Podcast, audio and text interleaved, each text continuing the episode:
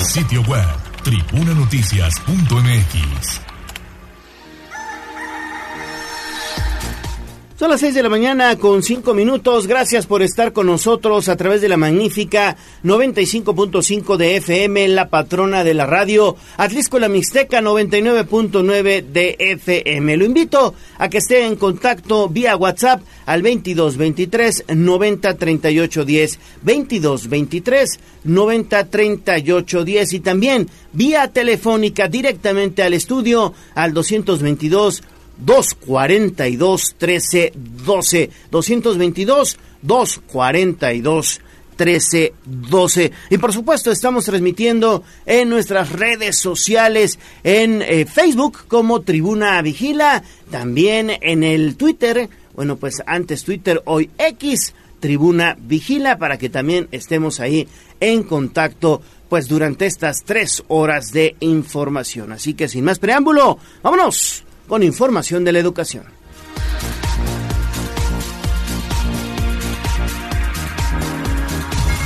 Twitter, arroba tribuna vigila. Tienen dos fuentes de aprendizaje, que es el hogar y la escuela. Y falla una, la otra no funciona. Es sencillamente como el box. Usted tiene muy buena izquierda, pero si no sabe rematar con la derecha, esto está perdido. Así es en la vida. Uno se Hacemos enlace con Pili Bravo porque ya se lo adelantaba en el resumen inicial. Ayer, la rectora de la Benemérita Universidad Autónoma de Puebla, Lilia Cedillo, rindió su segundo informe de actividades. Y tú tienes detalles, mi estimada Pili, te saludo con gusto, buenos días. Gracias, Gallo, buenos días.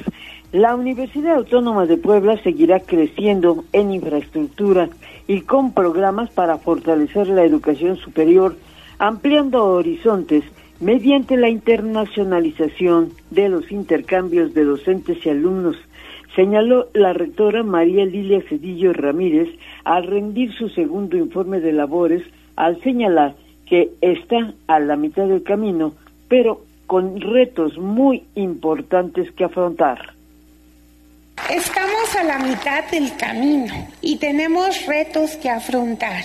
Lo haremos con rectitud y con firmeza, sabiendo que nuestra razón de ser es cada estudiante. No dudamos de nuestras capacidades, tampoco de la unión que hay entre nosotros. Sabemos la gran influencia que tenemos en nuestro entorno y estamos conscientes y somos responsables. Mi compromiso con las decisiones que tomemos hoy es que aseguremos un mejor futuro para las generaciones de universitarios que vienen.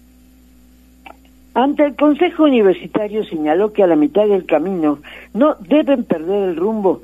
Señaló que el motivo principal debe ser siempre los estudiantes. En este informe señaló que la universidad es la primera institución que ha armonizado su ley con la Ley General de Educación Superior, cuidando siempre la autonomía universitaria, la estabilidad académica, económica y política. Somos la primera universidad en armonizar su ley y su estatuto orgánico con la Ley General de Educación Superior, cuidando siempre de la autonomía universitaria y también cuidando de la estabilidad académica, económica y política de nuestra institución. Es momento de reforzar compromisos. Es momento de decidir por el futuro. Es la mitad del camino. No perdamos el rumbo. Recordemos siempre que nuestros estudiantes son el principal motivo de ser. Dijo, es la oportunidad de cambiar vidas. Lo que se decida hoy afectará el futuro de miles de personas. Decidir hoy frente al futuro mantendrá a la gran familia universitaria. En el recuento de lo realizado destacó sin duda los cambios que se han hecho, como es la reforma a la Ley General de la Universidad que llevaba 25 años sin modificar y que con la aprobación que hizo el Congreso de la ley ahora se hacen los cambios al estatuto, diversos reglamentos se modernizan que actualizan la vida universitaria. Destacó la decisión de emprender la construcción de Ciudad Universitaria 2 que con apoyo del gobierno del Estado será una realidad y la oportunidad para miles de estudiantes de poder acceder a la educación superior. Por eso agradeció la solidaridad y cooperación del gobernador Sergio Salomón Céspedes, pues invitado a este informe. En, el, en este recuento, la rectora Cedillo dio cuenta también de las medidas adoptadas a favor de los trabajadores que han alcanzado definitividades para darle certeza laboral de los programas de apoyo a los estudiantes como el No Te Pases y otros relativos a la condición de género permite hoy que las mujeres universitarias, las estudiantes y las trabajadoras puedan continuar sus labores de estudio o de trabajo. Al informe de la acudieron también, eh, bueno, los rectores José Enrique eh, y eh, Enrique Doger, así como Enrique Agüera, pero hubo otros invitados como el secretario general de ANUYES, Luis Armando González Plasencia, y Carmen Enerina Rodríguez, de la Dirección General de Educación Superior de la Secretaría de Educación Pública Federal.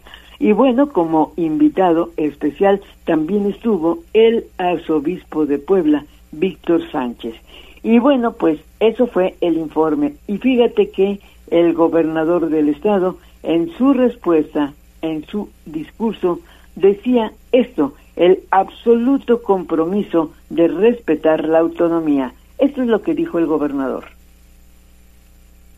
Quiero reconocer la transparencia, la empatía, la cercanía, el ser una rectora presente en la vida de todos y cada uno de los universitarios. Se ve, se palpa.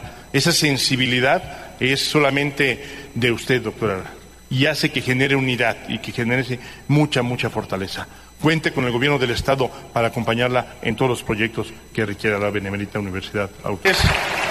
En lo personal me siento muy orgulloso, porque la transparencia con la que se maneja la UAP, la rectoría que toman en todos sus proyectos, el ejercicio que se hace para poder atacar los temas más vulnerables, tengan la certeza que es algo que a nosotros nos permite ir acompañándolos con gran confianza. Por último, la UAP por muchos años fue una gran tentación de botín y control político por parte de diferentes actores en distintos gobiernos.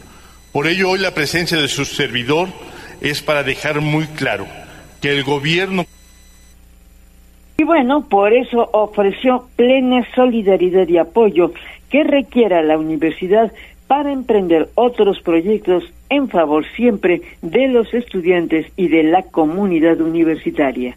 El reporte gallo de este informe de labores de la rectora de la Universidad Autónoma de Puebla. Pues ya lo dijo ahorita el gobernador, ya prácticamente al final de tu nota, la UAP era utilizada como botín político. Le han de haber zumbado los oídos Enrique Dojer y Enrique Agüera, Pili. Sí, los que estaban ahí enfrentito, ¿no? Por supuesto que sí. Pero bueno, yo creo que ayer fue una demostración realmente de unidad en torno a la universidad, ¿eh? los estudiantes, los maestros estaban realmente aplaudiéndole y bueno, se demostró después al término del informe de una de un saludo de felicitación ahí en los pasillos de la universidad en donde bueno, pues la rectora no se fue, se quedó ahí con los estudiantes, despidió a los invitados y siguió la fiesta ahí en el Centro Cultural Universitario. Sí, y la ovación, ¿no? Cuando anunció precisamente las eh, nuevas eh, facultades o los inmuebles, edificios que se están construyendo tanto en San Martín Texmelucan como precisamente en Ciudad Universitaria 2. Exacto, y además de otros inmuebles que se están haciendo, por ejemplo, a favor de la Facultad de Medicina que dijo les tenía pendiente y bueno, se está haciendo la nueva construcción de eh, la preparatoria en San Martín Texmelucan. Fíjate que me extrañó que no haya mencionado también la nueva sede de la preparatoria Emiliano Zapata de aquí de Puebla, que se está construyendo ya, es decir, por lo menos ya se está limpiando el terreno ahí de la 4 Poniente, donde estaba antes la Estrella Roja. Eh, y otros inmuebles que se están haciendo, todo para mejorar sin duda las condiciones de los muchachos universitarios. Perfecto, Pili, pues muy completa la información. 6 de la mañana con 15 minutos. Ale, ¿cómo estás? Muy bien, muy buenos días, Gallo. Pues aquí enterándome de este evento importantísimo ocurrido el día de ayer. Estuviste ahí presente junto con Pili Bravo y sí, el desfile también pues de gente que se da cita en este tipo de eventos, ¿no? Y las declaraciones importantes que hace el gobernador. Y fíjate, amanecemos hoy con una pues noticia muy lamentable. Esta maestra apuñalada en Coahuila. Oye, las imágenes le están dando la vuelta a redes sociales. Muy pues lamentable lo ocurrido al norte del país. Algo nos está pasando. Sí, sí, sí, digo, finalmente ya que estamos hablando de educación, qué bueno que pone sobre la mesa este punto, Ale, sobre todo porque es un video que ya dio la vuelta prácticamente al mundo, es eh, un jovencito que todo parece indicar está en una clase exponiendo. Por ahí, pues la maestra le llama la atención, en ese momento la docente se pone de pie para ir a checar otra situación con otro con otro estudiante. Y este cuate pues fuera de sí saca una navaja y le empieza a dar de puñaladas por la espalda, aparte de todo cobarde, por la espalda le empieza a apuñalar, la maestra queda tirada en el piso y este chamaco pues se va corriendo, ¿no? Fíjate esa imagen, cómo es posible que la estamos observando ya con nuestros jóvenes, algo estamos haciendo mal y nuevamente repito, se tienen que fortalecer los valores y la educación desde casa. Así es. Y bueno, hoy la maestra está hospitalizada en, en, una institución pública de aquel estado y esperamos que se recupere pronto. Pero bueno, pues es lamentable lo ocurrido el día de ayer. Exactamente. Oye, ¿y qué pasó con los eh, las normalistas, Pili? Finalmente tuvieron ahí reunión con el secretario de Gobernación, ¿no? Sí, fíjate que a pesar de la quema de llantas a las puertas de la Secretaría de Educación Pública por parte de las estudiantes de la normal Carmen Cerdán de Teteles, pues no serán denunciadas por actos vandálicos. Esto lo señaló la secretaria de Educación Pública Isabel Merlo Talavera al reconocer que las demandas de las estudiantes pues es una lucha legítima. Esto decía Isabel Merlo son, alumnas inquietas, por supuesto que es legítima la lucha. Eh, lo que hay que normar, sí, efectivamente, lo que hay que orientar es sobre cómo manifiestan sus demandas y eso, en eso estamos trabajando. Mejoras en sus instalaciones, eh, una mejor relación con el cuerpo docente directivo. En realidad sus, eh, demandas son sobre algunas, digamos, inconveniencias en su, en su comunicación que debe ser fluida, que debe ser permanente con el cuerpo directivo. Ya se tomaron algunas Y bueno, las normalistas de Teteles no se fueron a su casa el martes, sino que se quedaron en Puebla para hacer ayer una nueva manifestación que le hicieron a Casa Aguayo, por lo que en esta ocasión fueron atendidas en la Secretaría de Gobernación. Por eso, el secretario Javier Aquino eh, informó que tuvieron ya una respuesta, es decir, accedieron uno, a cambiar al director y algunos otros directivos y además les hizo promesas de mejorar las condiciones eh, del el internado. Esto dijo el secretario. Pues son los compromisos de apoyar en la medida de lo posible a la infraestructura, mejorar la infraestructura, mejorar las condiciones académicas. Se ha nombrado a un director, a, una, sus directores que van a implementar mecanismos para que la normal tenga la mejor calidad educativa posible y con ello se pueda realizar la comunidad estudiantil. Las demandas que plantearon se refieren a buscar mejores condiciones y recursos para las instalaciones de ese internado. El cambio de director y otros funcionarios les fue concedida la demanda y por eso ya regresaron tranquilas a la institución en Teteles de Ávila Camacho, allá en la Sierra Nororiental. Ese reporte, Gallo. Bueno, pues ahí está, de las chicas inquietas, dice la secretaria de Educación Pública. Bueno, pues entonces así lo dejamos. Seis de la mañana con 19 minutos, vámonos con Entidad del Descubierto. Instagram, Tribuna Noticias.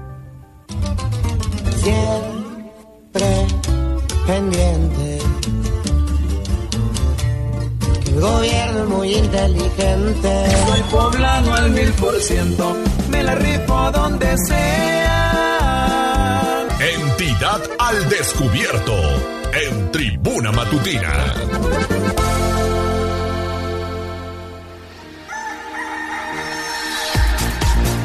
Seguimos con más. 6 con 20 minutos, Gallo. Sí, seguimos con Pili porque va en aumento el número de denuncias de maltrato animal. Hemos visto también imágenes lamentables de lo que ocurre con los perritos.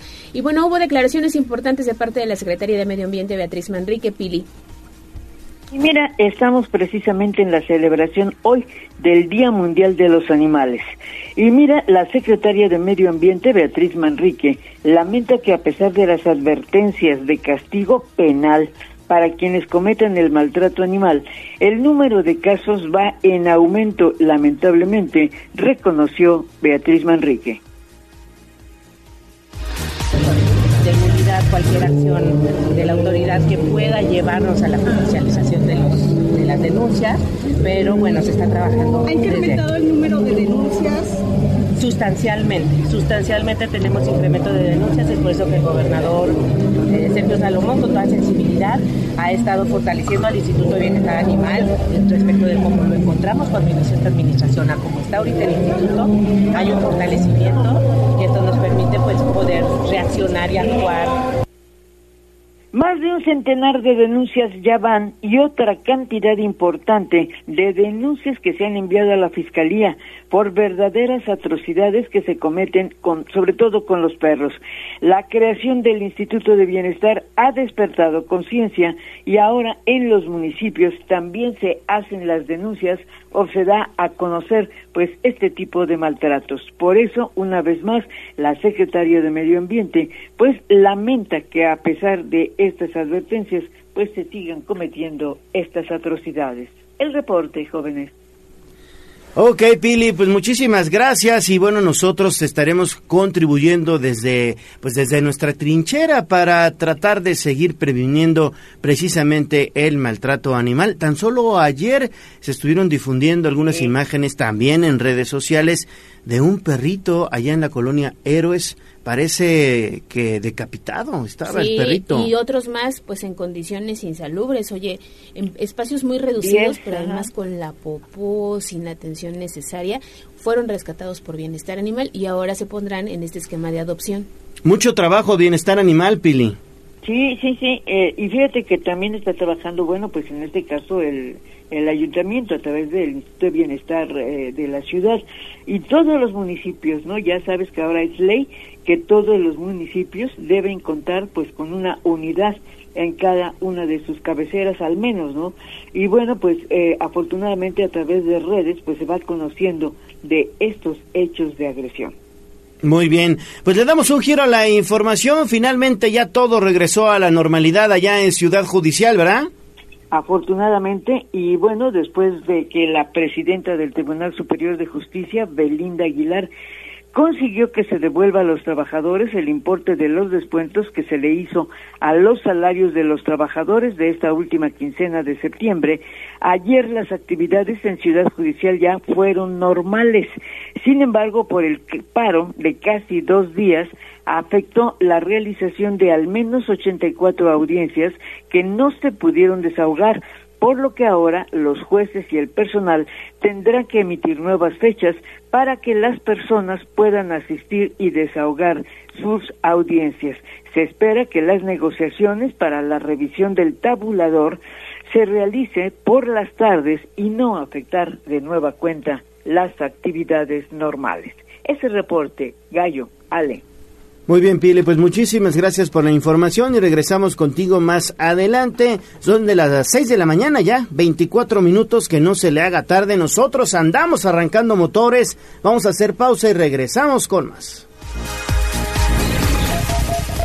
Vamos a un corte comercial y regresamos en menos de lo que canta un gallo.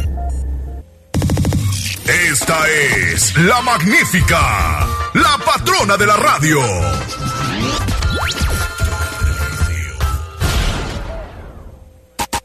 Seguimos con el gallo de la radio. Twitter, arroba tribuna vigila. Mi ciudad es la cura de un niño dormido. Es un bosque Hablemos de nuestro pueblo. El reporte de la capital poblana. En Tribuna Matutina. Estamos de vuelta en Tribuna Matutina, 6.30 de la mañana. Inmediatamente hacemos enlace con Gisela Telles porque el presidente municipal de Puebla, Eduardo Rivera, ayer puso en marcha lo que es el complejo deportivo Las Hadas. Gis, te saludo con mucho gusto. ¿Cómo estás? Buen día. Así es, Gallo. También te saludo con mucho gusto, igual que a nuestros amigos del auditorio, precisamente al destacar que esta inversión forma parte de los 60 que se han realizado en lo que va de su administración, el alcalde de Puebla, Eduardo Rivera Pérez, inauguró la rehabilitación del complejo deportivo Las Hadas. El edil recordó que la inversión fue de 7.4 millones de pesos, una vez que colocaron pasto sintético y rejas colindantes, y también construyeron canchas de fútbol y de básquetbol. Además dio a conocer que instalaron porterías para fútbol 5, equipo de calistenia, bancas y mesas, así como adoquín, gradas, obstáculos, pasarela para mascotas, entre otros. Indicó que esta obra, misma que impactará a miles de personas, forma parte de la estrategia del gobierno de la ciudad para rescatar espacios públicos con el fin de abonar a una ciudad en paz y sana a través del deporte. Pero también escuchemos parte de lo que mencionaba una cancha y un complejo que como ustedes pueden observar quedó de 10, quedó espectacular, ¿no? Con estas canchas de básquetbol, de fútbol, el área para las mascotas, por supuesto totalmente iluminada con los perímetros de reja adecuados, alrededor precisamente la pista de trote también que nos pidieron. Y esto es lo que se merecen las vecinas y los vecinos y los miles de personas que vienen a disfrutar de este espacio público. Como nosotros lo hemos hecho en otras ocasiones, llevamos 60 de este tipo de intervenciones, imagínense, en todo el municipio. Y aquí, en este complejo deportivo Las Hadas, que quedó de 10, hubo una inversión de 7.4 millones de pesos. Y por ello también pidió a las y los vecinos cuidar este espacio y reportar cualquier situación indebida para que se mantenga en buenas condiciones por muchos años. Rivera Pérez resaltó que el 70% de los habitantes de la colonia Las Hadas han cumplido con su pago predial y de ahí que aseveró cada peso y centavo se ha invertido en obras para beneficiar a las y los poblanos. El reporte. Gracias, gracias Gis por la información. Pues ahí está, siempre es importante privilegiar este tipo de espacios para nuestros jóvenes, adolescentes y que no piensen, bueno, pues en otras cosas que no les conviene. 6 de la mañana con 32 minutos. Seguimos con Gisela Telles porque el presidente municipal Eduardo Rivera habló de la situación que prevalece en el centro histórico con los vendedores ambulantes. Los operativos para evitar su instalación serán permanentes. El, eh, Gise, muy buenos días. Así está el excelente día. El mensaje a los grupos o personas que insisten en vender en el centro histórico es que los operativos no solamente seguirán, sino que serán permanentes. Esto fue lo que dejó en claro el alcalde Eduardo Rivera Pérez. Luego de que este martes 3 de octubre se realizó un dispositivo para evitar la instalación de ambulantes en la 3 Norte, así como la 8 y 10 Oriente Poniente, el edil advirtió que la intervención de las Secretarías de Seguridad Ciudadana y Gobernación serán permanentes, esto para abonar al ordenamiento del primer cuadro de la ciudad. Reitero que está prohibido vender en la vía pública y de ahí que no permitirán que regresen los cinco mil ambulantes que recibió al inicio de su administración debido a que dificultaban el tránsito por las calles y muchas organizaciones se encontraban coludidos con grupos criminales. Pero escuchemos también parte de lo que mencionaba. Los operativos para el ordenamiento también del mismo son permanentes, van a continuar. La invitación y exigencia respetuosa a aquellas organizaciones o aquellas personas que quieran vender en el centro histórico saben perfectamente que no está permitido hacerlo. La razón es muy simple, ¿sí? ya lo he explicado en otras ocasiones. Cuando nosotros entramos al gobierno había más o menos 5.000 ambulantes. Imposible transitar en las calles. Además, muchos de estos ambulantes, organizaciones coludidos con cierto tipo de grupos de actividades criminales, con prostitución creciente. Y hoy el centro histórico, que me perdonen, pero está más chulo que nunca. Está ordenado, está limpio, está seguro.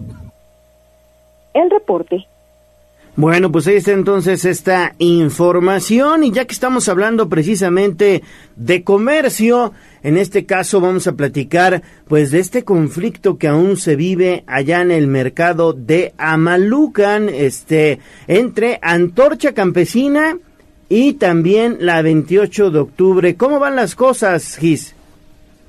Gallo, pues debido a que es la segunda agresión física en contra de Tania Alonso, líder de locatarios antorchistas en el mercado de Malucan, y hasta ha recibido amenazas de muerte, pues Mariano Cariño Méndez, integrante de la organización Antorcha Campesina, pidió la intervención del gobierno del estado de Puebla luego de señalar que incluso integrantes de la agrupación 28 de octubre han golpeado a la familia de la líder antorchista, pues dejó en claro que han levantado ya las denuncias correspondientes ante la Fiscalía General del Estado.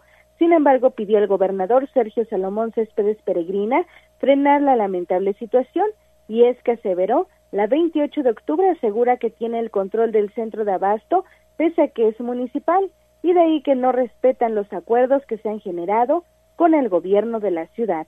Escuchemos.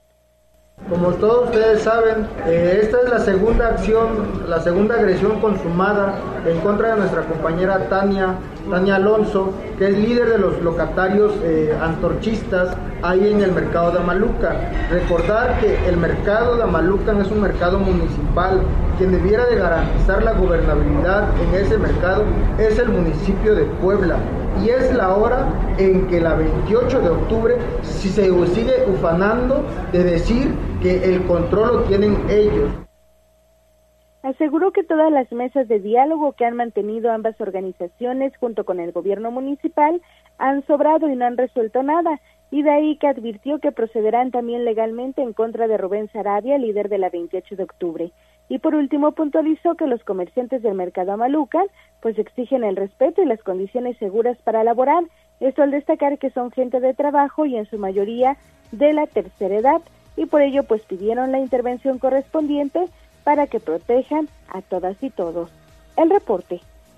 Bueno, pues ahí está entonces esta información y bueno, pues ojalá, ojalá y se llegue a un acuerdo porque desafortunadamente este conflicto ya lleva varios, varios meses y bueno, pues no, no logran entenderse. Exactamente, y le preguntaron al presidente municipal Eduardo Rivera acerca de esta situación y qué fue lo que dijo Gis.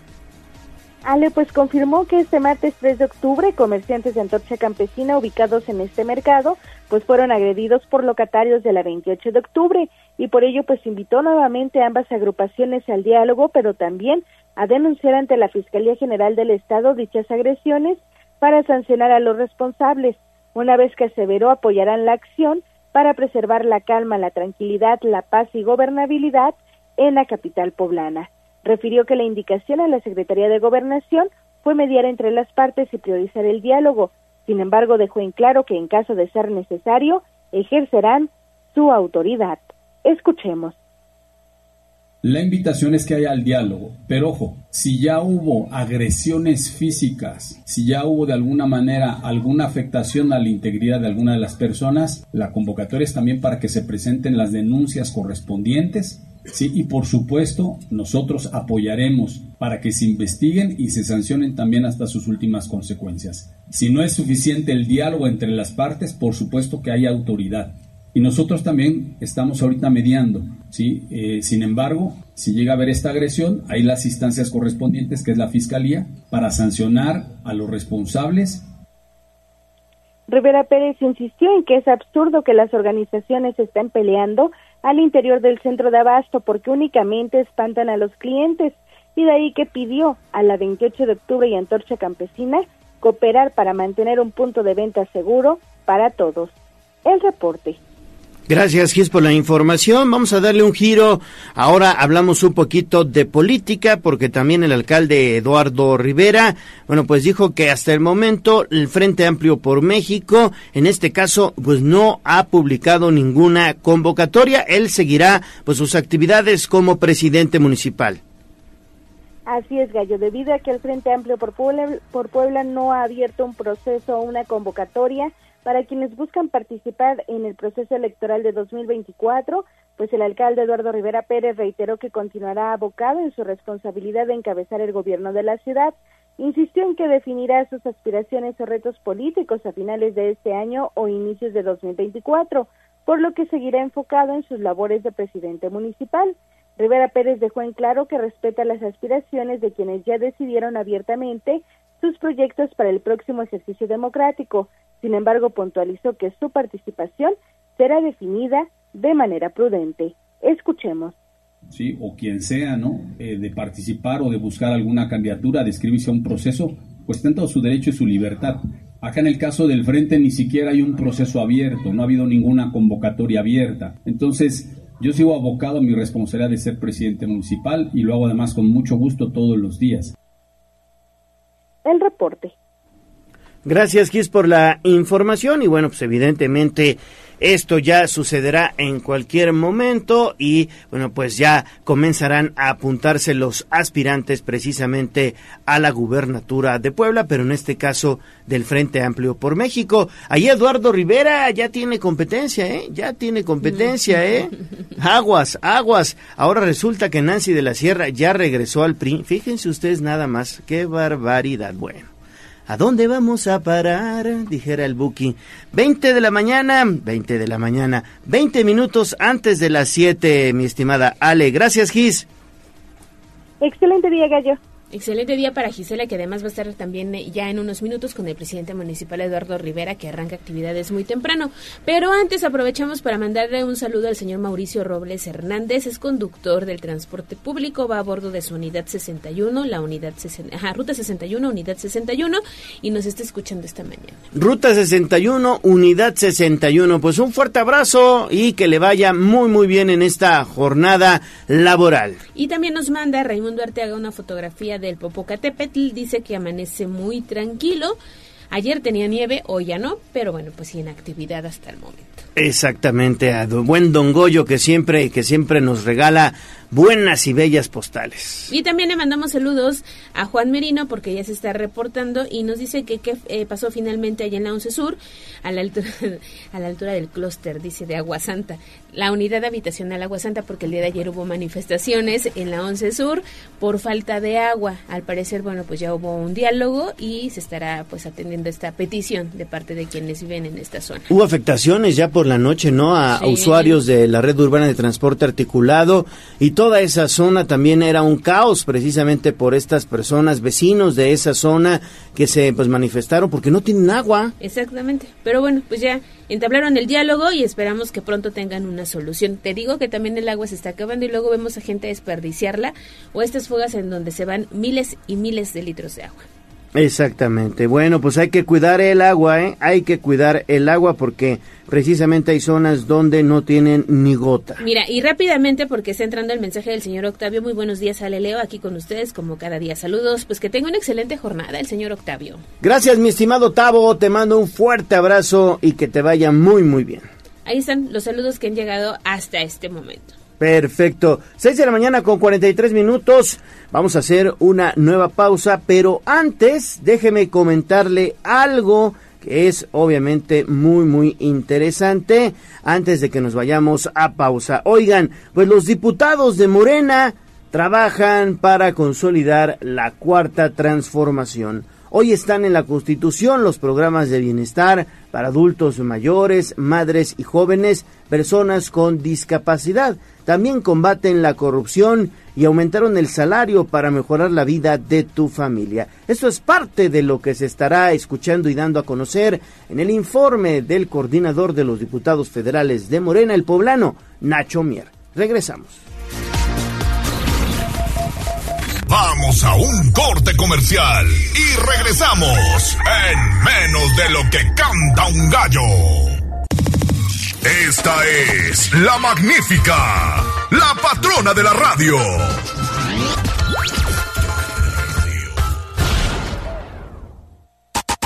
Seguimos con el gallo de la radio. Sitio web, tribunanoticias.mx.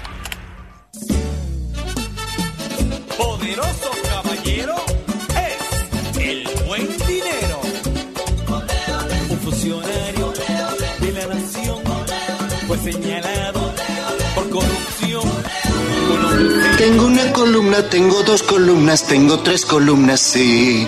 Parecen unas torres todas las monedas que yo he guardado aquí. Bien, ahorrar es el paso más importante, pero ustedes deberían aprender más sobre el dinero. El granero. Aquí nuestros consejos de economía. En Tribuna Matutina. 6 de la mañana con 48 minutos, pues se fueron como larines los boletos para disfrutar de el vuelo Puebla-Mérida. Bueno, no sé si ustedes disfruten de los vuelos, yo sí disfruto de los vuelos y más de las ciudades como Mérida, que es una de las ciudades más bellas de México. Lo anunciaron y ¡pum! Se agotaron. Se es que agotaron. además eh, estaban en, digamos que había muy buena oferta, ¿no? Sí. Estaban muy baratos. Creo que 1.200 pesos, ¿no? Creo que hasta menos, ¿eh? Ahorita Lili nos dirá este, la información. Y Mérida, pues que es una ciudad que vale la pena conocer, gallo.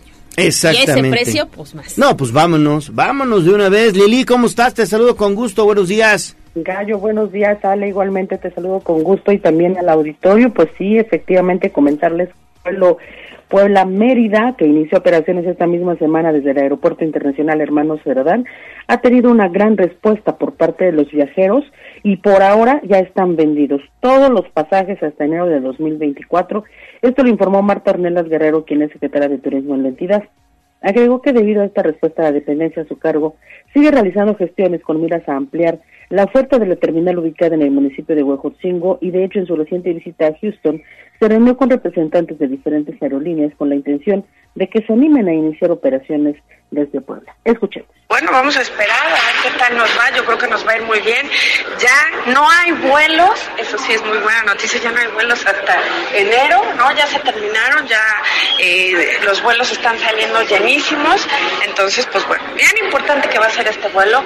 Ahorita que fuimos a Houston también pudimos hablar con varias aerolíneas y ojalá y podamos concretar alguna, ¿no? En especial, ojalá vuelos. Eso, además, recuerden que Y bueno, pues en este sentido cabe señalar también que la Secretaría indicó que todavía tiene capacidad el, el, el aeropuerto, pues por lo tanto ellos insistirán. Sin embargo, comentó que atraer vuelos no es una tarea fácil. Aún así confío en que pronto se eh, establecen establezcan nuevas rutas tanto al interior del país como en el extranjero. Sobre el vuelo Puebla-Mérida, sale tres veces a la semana del aeropuerto Hermano Cerdán, lunes, miércoles y viernes. Y en cuanto al resto de los destinos, la terminal poblano ofrece viajes a Tijuana, Monterrey, Cancún, Guadalajara y también a Houston en los Estados Unidos. Es el reporte. No, pues está muy muy bien. Este vuelo Puebla a Mérida va a tener mucho éxito, ya es éxito garantizado. Oye, ¿sabemos cuál es la empresa que lo opera? Viva Aerobús, este eh, Gallo, es la que lo está este, operando. Ajá. Y bueno, en este sentido comentarte que pues el vuelo tiene una duración aproximada de dos horas, o sea, es pues eh, una duración digamos buena, ¿no? Considerable en sí. el aeropuerto. Este, y bueno, están hablando de que hay boletos de alrededor de 500 pesos ya con impuestos y todo. No me sea, digas. estaban de veras baratos, gallo. Este, digo, no sé si para enero vaya a mantenerse la, la tarifa, puedo inferir que no, pero ahorita por el lanzamiento, por las promociones, pagaban los viajeros algo así como 490 y tantos pesos. Hoy está re bien, hay que checarlo, ¿no? Sí. Sí. Voy Sí, a reservar, pero para febrero. Ojalá siga la promoción. Yo también me voy en febrero. Puede ser, este, Ahí te quedas, Jazz. en el tema ya redondo te decía, este, bueno, pues sí, sí decían que ya con, con el equipaje, digamos, ¿no? Como lo básico, redondo 1500. Entonces sí está bastante bueno, ¿no? Bastante, bastante, bastante bueno. Perfecto, Lili. Bueno, pues muchas gracias por la información y seguimos contigo porque estas son buenas noticias. Se da a conocer de parte de la Secretaría del Trabajo que cerrarán este año con unas 124 cooperativas, ¿verdad? Sí, la verdad es que como tú bien lo adelantas, son muy buenas noticias. Gabriel Biestro Medinilla, secretario del Trabajo en Puebla, informó que este 2023 cerrará con la conformación de 124 sociedades cooperativas, organismos a través de los cuales las personas formalizan sus actividades productivas y cuentan con el acompañamiento de las autoridades en cuanto a capacitación, mejoramiento de procesos de producción y también tareas administrativas. Esta cifra es relevante si se considera que la meta era crear un centenar de empresas de este tipo, además de que en relación con el año pasado la cantidad prácticamente se duplicó porque en el 2022 el objetivo fue integrar 50 cooperativas y se consiguió establecer 54. El funcionario estatal destacó el impulso que el gobierno de Puebla le ha dado a la economía social a través de esta clase de herramientas. Vamos a escuchar constituyendo 124 cooperativas nuevas, la meta era de 100. El año pasado la meta eran eh, 50 e hicimos 54, me parece. Y hoy de las 100, que duplicamos la meta, estamos en 124. Son 1084 beneficiarios y beneficiarias. También te quiero decir, secretario, que son más mujeres que hombres y eso también es de resaltarse. Muchas y bueno, pues es en el marco de la entrega de 124 cheques por 6 mil pesos, fondos del programa Constitución de Sociedades Cooperativas en beneficio de más de mil poblanos. Gracias a estos apoyos económicos, los involucrados pueden hacer frente a los gastos notariales que implica su constitución y que en su caso tienen una tarifa especial, gracias al convenio de colaboración entre el Estado y el Colegio de Notarios. Finalmente, Javier Aquín, secretario de Gobernación en Puebla, destacó las acciones del gobierno estatal encaminadas a potenciar el desarrollo económico y fortalecer el clúster educativo que, que se asienta en la entidad. Él reconoció también el esfuerzo de los emprendedores por constituirse a través de sociedades cooperativas y reiteró el compromiso del Ejecutivo con el impulso a la economía local. Este es el reporte. Gracias, eh, gracias Lili por la información. 6 de la mañana con 54 minutos. Seguimos con más. Seguimos con más con Liliana Tech porque la Canaco, la Cámara Nacional de Comercio, confía en que las obras del primer cuadro de la ciudad concluyan esto previo a la temporada, pues que se espera sea mucho mejor para ellos, ¿no, Lili? Sí, sí, sí, sí, la verdad es que ellos y todos, ¿no? Son los que acostumbramos a hacer obras, este, perdón, compras también en el centro histórico, también esperamos que ya pronto se restablezca. Sí, sí, sí, ojalá que pronto se restablezca la circulación. Y en este sentido, Juan Pablo Cisneros Madrid, presidente en Puebla, de la Cámara Nacional de Comercio de la Canaco mostró su preocupación ante los retrasos en el desarrollo de las obras de infraestructura que el Ayuntamiento Capitalino realiza en algunas de las principales calles del centro histórico de Puebla, sobre todo, como bien lo adelantaban, pues de cara a la temporada alta.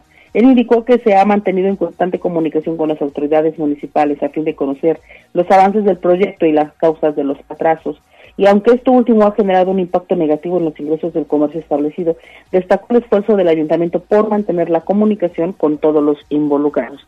Y eso es lo que él decía pero sí, claro que vemos una ocupación de la autoridad, pero de alguna forma también muy dependiente de circunstancias y de terceros, ¿no? Entonces, este, estaremos dialogando con ellos. Quiero comentarte, Liliana, que hemos tenido en todo momento comunicación este, con el ayuntamiento, con los responsables y se nos ha abierto al diálogo para expresar cómo van. Y algo que pues celebro a pesar de los retrasos que pudieran ocasionar y las molestias que esto ocasiona también, pues bueno, que ha habido comunicación y eso nos permite el empresario indicó que la actividad económica comenzará a tener un aumento gradual al paso de los días de este último trimestre, pues ya se sabe que en esta temporada cada año es la mejor en cuanto a ventas para todo el sector y de modo que el objetivo es que las mejoras que se realizan en la infraestructura urbana del primer cuadro de la ciudad ya estén listas en la brevedad. Ese es el reporte. Gracias Lili por la información y ojalá así sea porque sí ha generado muchas molestias estas obras en el centro histórico. Van rápido, van avanzando en tiempo y forma y ojalá para el mes de diciembre, que es el mes ya pues, muy fuerte para la venta en el comercio establecido, ya queden concluidas. Pero hoy Lili vas al centro histórico y no entras, ¿eh? está hecho un desastre. Y fíjate que comentaba hace un momento que el tema de la circulación este, vehicular pero incluso como peatón, ¿eh? es un lío, este, pues obviamente donde están las obras, hay algunos comercios que están abiertos, pues tienes que ir obviamente sorteando la naturaleza, mm, pues de los, los trabajos como tal, ¿no? Las piedras, las zanjas, demás. Entonces muchas veces eso sí te hace desistir y dices, mejor busco el producto en otro lado, aunque tienen muy buenos precios, muy buena atención y todo. A veces es simplemente la, el tema del sentido común, la peligrosidad que puede representar estar cruzando por donde están trabajando, pues la verdad es que a veces sí te desanima de. De veras, ojalá que estén pronto esas obras. No, y deja eso, dejen eso, o sea, las agentes de tránsito municipal y en lugar de agilizar estas del grupo Centinela, en lugar de agilizar el tráfico, se la pasan viendo a quién fregar. Por favor, agilicen el tráfico. No nada más se trata de llegar y quitar placas y hacer este infracciones. Eso es parte de su chamba. Agilicen, agilicen. Obviamente, eh, concienticen a los ciudadanos, a los conductores, eh, pero no nada más es llegar y pum, pum, pum, retiro placas y me voy, ¿no? O sea, hay, que, hay que apoyar a los ciudadanos. Exactamente. Y este tema sí que comenta Lili como peatón. A mí me tocó un fin de semana que además hay vía recreativa todos los domingos en el centro histórico. Decía una persona de tercera edad, ¿hasta dónde tengo que ir a dar la vuelta para cruzar solamente la calle Lili? Porque estaba cerrada y entonces pues es imposible a veces para ellos poder hacerlo de manera segura y rápido. Y con las banquetas normales, aquello era una desgracia, ¿no? Simplemente vas con un mini tacón, este, o en este caso con alguien con silla de ruedas, alguien con bastón, son peligrosas este pues ahora que, que ni hay pues mucho más peligrosas no entonces sí la verdad es un tema y como decías también Gallo a veces el asunto de las autoridades ahora está esta polémica por los parquímetros pero cuando tienes que pagar también es un rollo porque muchos de los negocios que estaban cobrando dejaron de hacerlo pues justo porque ni están abriendo y ahí te vas no calles y calles caminando para poder pagar el parquímetro porque a veces la aplicación no jala y bueno pues a veces si nada más uno sintiera como que ahí estamos no en contracorriente como ciudadanos Exactamente. Pues Lili, muchísimas gracias. Buen día, chicos. Que tengas buen día. Seguimos con más información. Ahora hacemos enlace con Pili Bravo, porque el presidente del Consejo Coordinador Empresarial, Héctor Sánchez, esto es muy bueno, asegura que con la visita hoy precisamente del alcalde de Nueva York, Eric Adams, habrá más interés para inversiones nuevas, Pili. Así es, habló de dos cosas ayer el presidente del Consejo Coordinador Empresarial, Héctor Sánchez, al señalar, uno, que dialogaron con autoridades del ayuntamiento para pedirle al presidente municipal, Eduardo Rivera, acelerar las obras del centro histórico. Esto les dijo. Preocupación de que terminen las obras puntualmente. Ayer tuvimos una reunión en donde estuvo también la, Canaco y la Canirac y, y, bueno, de alguna forma hemos estado también dispuestos y dispuestos a que el centro histórico quede de la mejor forma vamos a tener un histórico con mejores, con, mejor imagen. Pero bueno, dada la situación, pues seguramente ya después que viene la temporada mayor habrá una buena recuperación. Y lo segundo es que están eh, de celebración porque con la visita del alcalde de Nueva York, Eric Adams, para este día, tienen el interés de tener un acercamiento con los integrantes, con la comisión comercial que vendrá con el alcalde es de interés del sector privado, pues tener este tipo de relación porque se pueden ampliar pues no solamente las inversiones para Puebla, sino también de exportación. Por eso es de suma importancia pues esta visita que realiza Eric Adams de Nueva York. El reporte. Sí, sí, sí, la verdad es que es muy, muy buena la visita. Ayer platicábamos con Hermilo Barrera, que va a estar ahí como anfitrión, el secretario de Economía, y nos decía que va a tener un, pues un encuentro incluso hasta con la rectora de la UAB, con legisladores y obviamente empresarios y líderes migrantes. Claro, y bueno, pues es que hay que recordar que eh, Nueva York pues está una importante cantidad de, yo creo que no hay un censo real de que nos diga qué cantidad de poblanos, pero sí se considera que es de las entidades que tienen mayor número de poblanos trabajando ahí por varias generaciones, ¿eh? no son nuevas, son muchas generaciones que llevan hasta 40 años viviendo en Nueva York. Pues muchísimas gracias y bueno, pues estamos pendientes de la visita también. Faltan, eh, no, ya son siete, siete, uno. Sí, y preguntaban a propósito de esta visita que qué eh, pasará con el vuelo, el famoso vuelo que había entre Puebla y Nueva, Nueva York. Ojalá se reactive. No sabemos, ¿no? Había uno todavía hasta 2000, ¿qué decías? 2020. 2020, pues sería una buena opción. Seguramente se pondrán sobre la mesa esos y otros temas, ¿no? Así es, sí, ojalá y se reactive. Vamos a hacer una nueva pausa. Regresamos ya con las mañanitas y con lo más importante, tu voz, la voz de los poblanos. Vamos a un corte comercial y regresamos en menos de lo que canta un gallo. Esta es la magnífica, la patrona de la radio.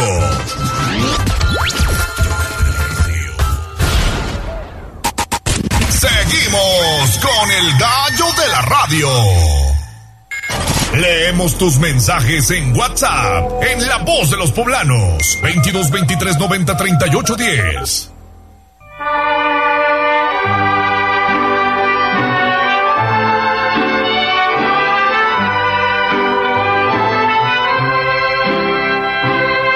En la fresca y perfumada mañanita de tu santo, recibe mi bien amada la dulzura de mi canto. Encontrarás en tu reja un fresco ramo de flores que mi corazón te deja, chinita de mis amores.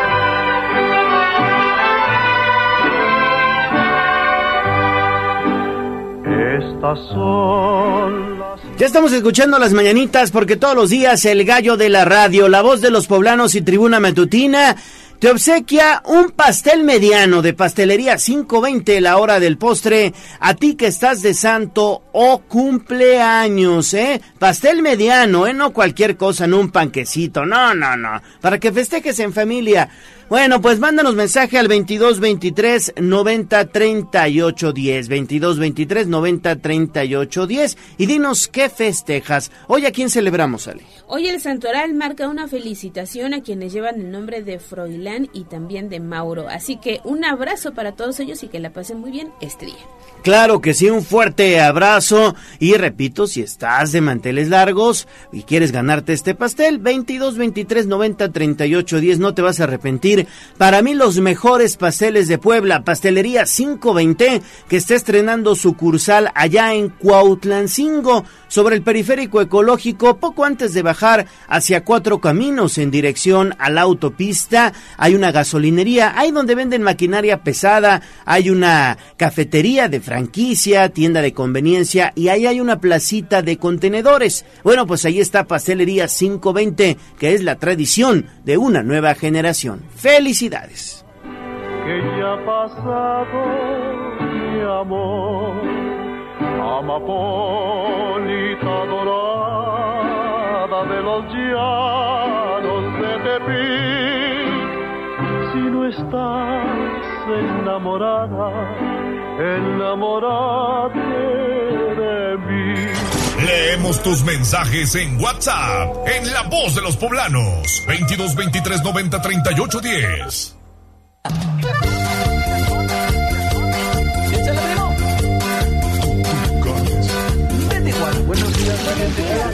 Esta es la voz de los poblanos. En Tribuna Matutina también te escuchamos.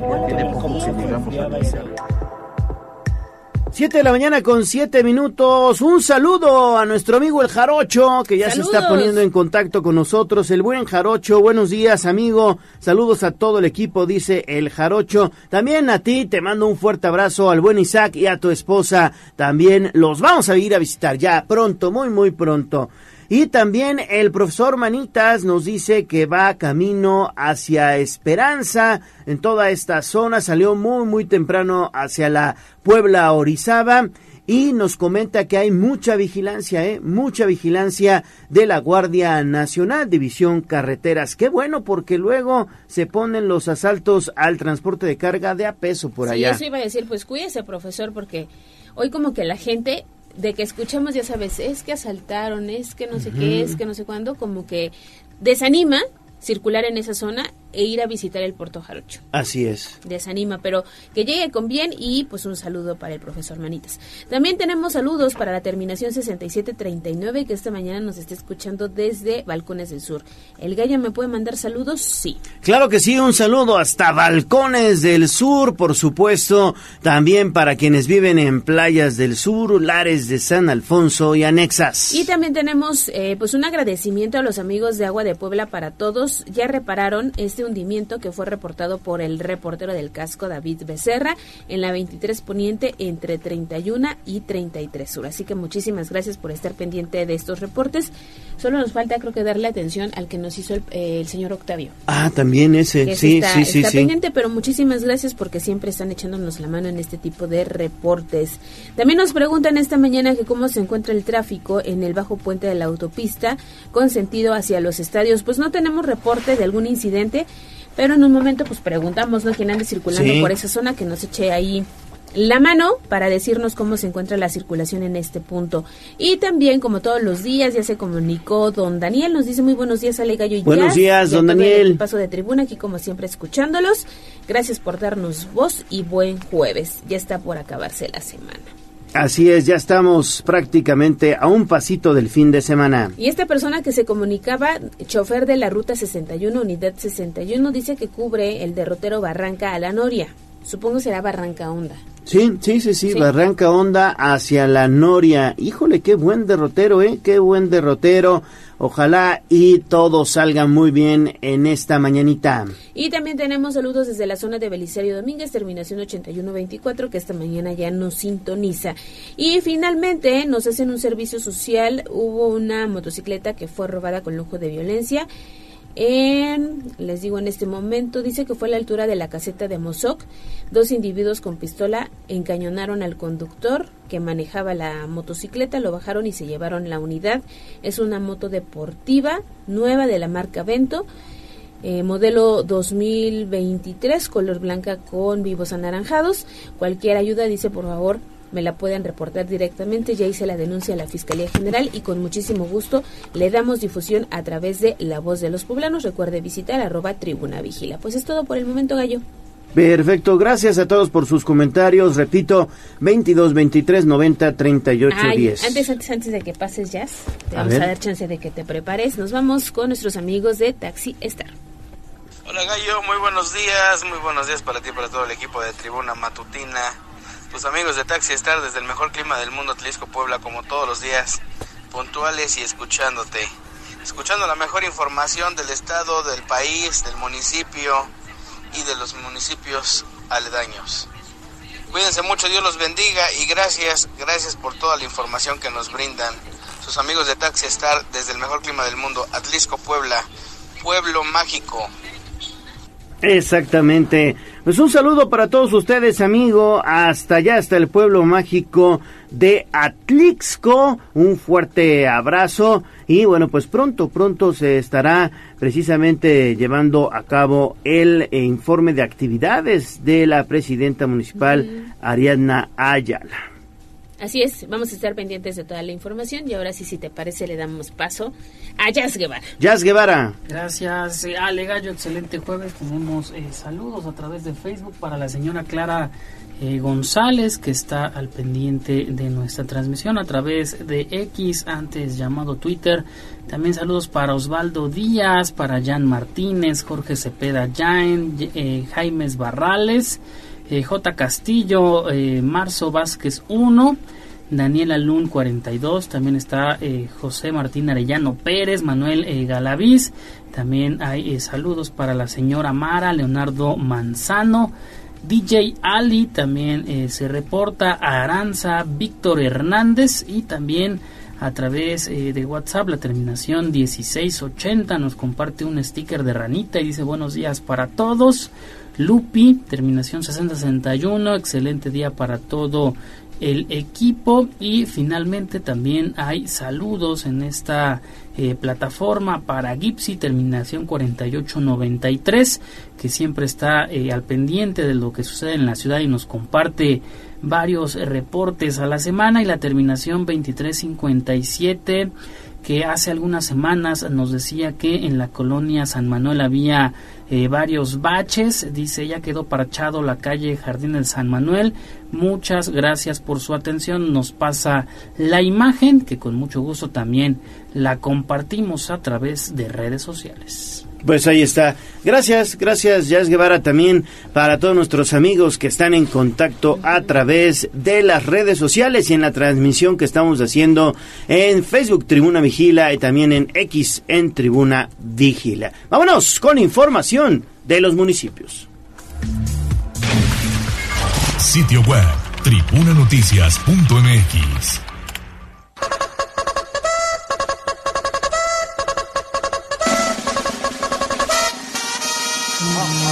más allá del pueblo y la zona conurbada. ¿Qué pasa en nuestras localidades vecinas? En Tribuna Matutina. Hacemos enlace con Jocelyn Meneses hasta Tliscula Mixteca. Jocelyn, ¿cómo estás? Te saludo con gusto. Buenos días. Hola Gallo, muy buenos días. Envío un saludo para el auditorio y también un saludo para Ale. Así es, compartiendo información relevante del municipio de Atlixco. Y pues ya como se ha dado a conocer también por parte del Ayuntamiento Municipal y también reforzando información por parte de la Secretaría de Cultura y el Instituto Nacional de Antropología e Historia, esta confirmación ¿no? de todas estas investigaciones que se han estado realizando en el Cerro de San Miguel durante este tiempo que ya se confirma la existencia de un templo prehispánico en este punto. Y además también platicando con la presidenta municipal Ariadna Ayala señaló que con todas estas investigaciones también se ha hecho un trabajo muy eficiente desde la colocación del mirador de cristal. Y obviamente también se vienen proyectos muy importantes para Atlixco porque además de que se hizo este hallazgo de todos estos vestigios históricos, también se pudo eh, constatar, ¿no? Que en este cerro de San Miguel, además de que era el templo prehispánico, también era utilizado para realizar este importante juego de pelota. Es por eso que también se tienen planeados proyectos para Atlixco. Platicamos con ella y esto fue lo que nos mencionó al respecto. Sí, Elina ha hecho el comunicado ya eh, de manera pública y bueno, pues nosotros estamos contentos y emocionados de saber que tenemos un tesoro más en nuestro eh, municipio. Que bueno, es un trabajo que se ha venido realizando muy de la mano con el Instituto efectivamente Nacional de Antropología e Historia. Hemos sido una administración muy responsable de ir cuidando los tiempos, los momentos, el dinero que se invierte en las investigaciones, porque a los arqueólogos que están ahí se les paga, por supuesto, a cargo de los impuestos de los atlisquenses. Y bueno, pues nosotros ahí muy pendientes de las indicaciones que nos vaya a dar el propio Instituto Nacional de Antropología e Historia. Bueno, es un eh, tema importante, hemos estado trabajando, como ustedes bien saben, desde el tema de la planeación del programa de desarrollo urbano, ya hay un polígono que hemos resguardado en la propuesta que tenemos de nuestro PDU y con miras a eso, bueno, es que desde el mirador eh, hemos articulado que tuviera esa posición estratégica para que desde ahí se pueda admirar trabajos que vamos a estar realizando más adelante. Así que de esta forma, pues sin duda tenemos que también, ¿no? Eh, sentirnos orgullosos de toda esta historia que nos rodea, tanto aquí en el municipio de Atlixco como en el estado, que sin duda pues también es muy importante poder y rescatando todo esto que nos identifica, ¿no? Como poblanos y como atlixquenses, Gallo. Sin duda, pues buena información ¿eh? desde lo que pasa en este pueblo mágico y lo decíamos muy tempranito, Jocelyn, ya viene también el informe de actividades de la presidenta municipal. En estos días hemos escuchado pues todos los logros obtenidos a lo largo del más reciente año de la administración municipal que encabeza Ariadna Ayala. Así es, ya este 10 de octubre a las tres y media en el centro de convenciones se va a dar este eh, segundo informe de gobierno que sin duda Atlixco ha tenido muchos avances tanto en proyectos, obra pública, seguridad y pues ya se va a estar dando a conocer de la voz de la presidenta, de los eh, este, inspectores auxiliares y pues también para conocernos nuestra responsabilidad como ciudadanos también respaldar toda esta información y confirmarla. Sin duda, Jocelyn, pues como siempre, buenas noticias desde este pueblo mágico y donde te leemos para tener pues más información de lo que pasa en la Mixteca. Claro que sí, Ale, a través del www.contextosnoticias.com y las redes sociales Noticiero Contextos para conocer información de Atlixco y la región. Excelente, muchísimas gracias Jocelyn y mañana continuamos con el reporte para cerrar con broche de oro la semana. Cuídate y buen jueves. Gracias, Ale, saludos. Pausa y volvemos con más.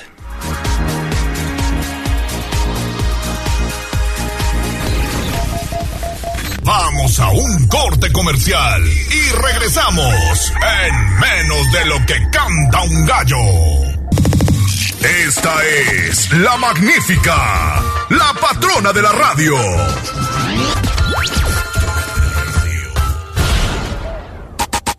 Seguimos con el gallo de la radio.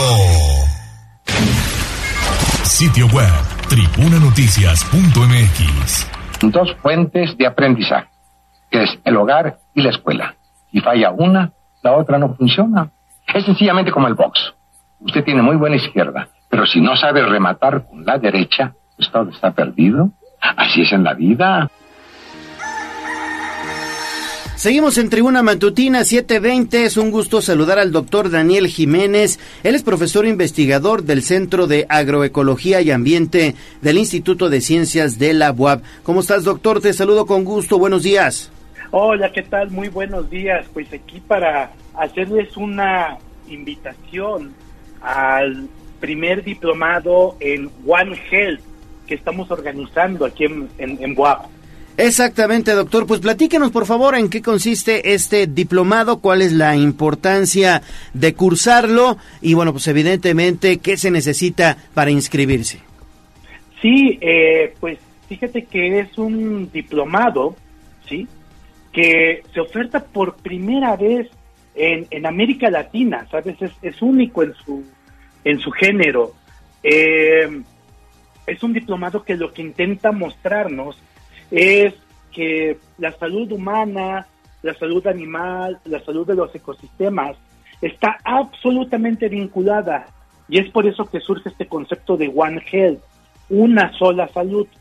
Y entonces eh, lo que vamos a hacer allí en, en, la UAP es invitar a especialistas de temas sobre salud humana, temas sobre salud eh, de ecosistemas, de espacios acuáticos, y ellos nos vean, eh, que, que ellos nos vayan dando sus visiones, ¿sí? Acerca de cómo conseguir este concepto de salud única. Porque recordemos que después de la pandemia, ¿sí?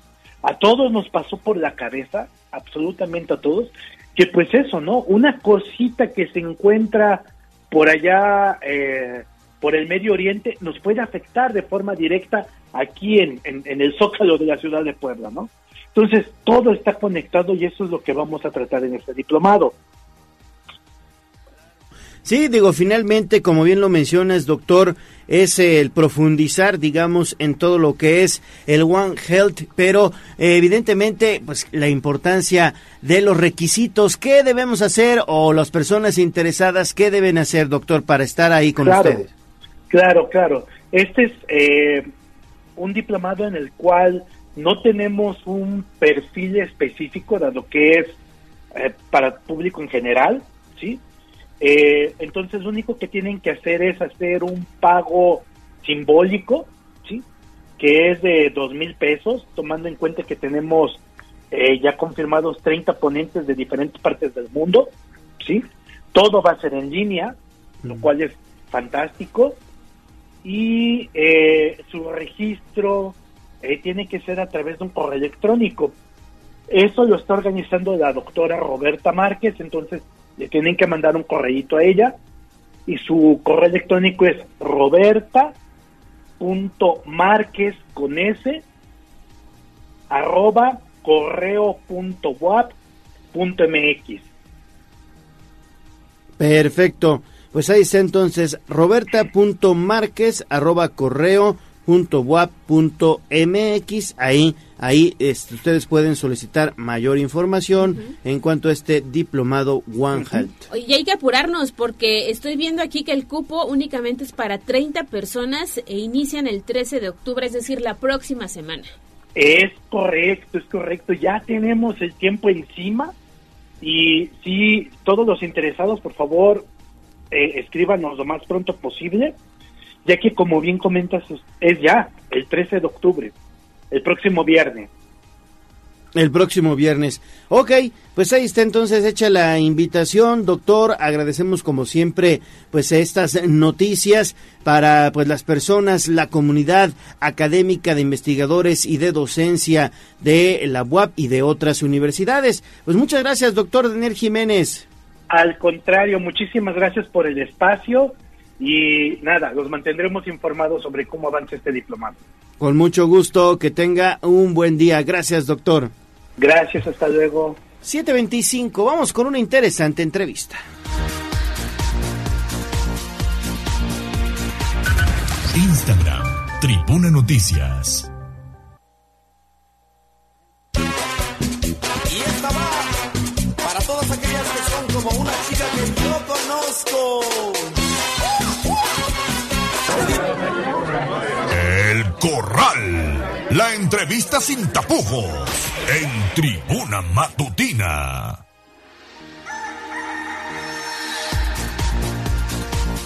Siete de la mañana con 26 minutos. Es un gusto saludar aquí en el estudio de Tribuna Matutina a Olivia Salomón. Ella es aspirante a coordinar pues los comités de defensa de la cuarta transformación y está con muchas actividades en estos momentos. Recién tuviste, nos decías, un importante encuentro con empresarios ahí en el Libanés, ¿verdad? ¿Cómo estás, Olivia? ¿Cómo estás? Buenos días, Buenos Ale. días, Buenos buenos días. días. Me da mucho gusto saludarlos al público. También estar aquí en mi casa. Sí. Claro, tribuna. Este, fíjate que muy bonito evento porque fue un evento de, de la unión de micro, pe- eh, es, es micro, pequeñas y medianas empresas. Entonces, pues fue este muy enriquecedor. eh, la verdad es que yo no esperaba tanta, tanta, tanto apoyo, eran casi más de mil personas y estuvo muy bonito. Pudimos platicar con ellos. Pues para mí es importante decirles por qué ¿por qué quiero encabezar esta, esta coordinación en un gobierno de Morena que pues tradicionalmente cuando llegaron llegó el presidente López Obrador se hablaba de que estaba peleado con el empresariado, ¿no? Que, no coincidía el empresariado con un gobierno de Morena. Y entonces le hemos, hemos demostrado aquí en Puebla y a nivel nacional que la inversión extranjera directa es histórica, que realmente se apoya la inversión. ¿Qué es lo que el gobierno de Morena eh, lucha? Que, es- que se erradique la corrupción y los privilegios que había en ciertos grupos donde la información o los contratos de gobierno llegaban solamente a esos grupos y entonces pues realmente se había se había hecho algo que no es del sector empresarial, ¿no? Los que los que día a día estamos luchando por pagar la renta, las nóminas, la luz de tu negocio. No, con ellos trabaja el gobierno en generar estas condiciones, así es que fue muy enriquecedor este encuentro para escucharlos y para que pudieran ellos entender de qué se trata un gobierno de la cuarta transformación y al final yo lo traduzco en que nos vaya bien a todas y a todos, ¿no? Entonces fue muy bonito el evento. Sí, y ha sido un trabajo intenso por parte de Olivia Salomón. Veo que no se para el trabajo desde el fin de semana que fue muy intenso en el Consejo Estatal. Y pues tienen este mes hasta el 30, ¿no? Para pues visitar lo más que se pueda, llevar pues ese ese ideal que se tiene a los ciudadanos. ¿Dónde van dónde va a andar Olivia Salomón en estos Mira, días? hoy hoy voy a Atlisco y a Tochimilco, ahí... Ah, pues ya te están escuchando en Atlisco, ¿eh? Ah, Sí. pues ahí voy a estar, voy a andar por el Zócalo, voy al mercado un ratito. Caminamos mucho porque ese es el modelo del movimiento, ¿no? Que tú realmente vayas con la gente, Claro. Toques en su casa, platiques y les y les expliques qué es lo de qué se trata este movimiento y también es la cercanía porque cuando tú estás en un gobierno y te sientas en un escritorio entonces eres lejano, ¿no? Las políticas públicas se hacen pues desde el escritorio y no desde la necesidad de las personas. Entonces, esta, esta manera de, de trabajar y desde la coordinación ir casa por casa, te, te vas dando cuenta de lo que realmente requiere la gente y entonces pues haces una especie de atención ciudadana y ahí yo voy tomando nota pues de, de todo lo que realmente es la necesidad. Así es que pues ho- hoy estaré por ahí, mañana iré a Tehuacán.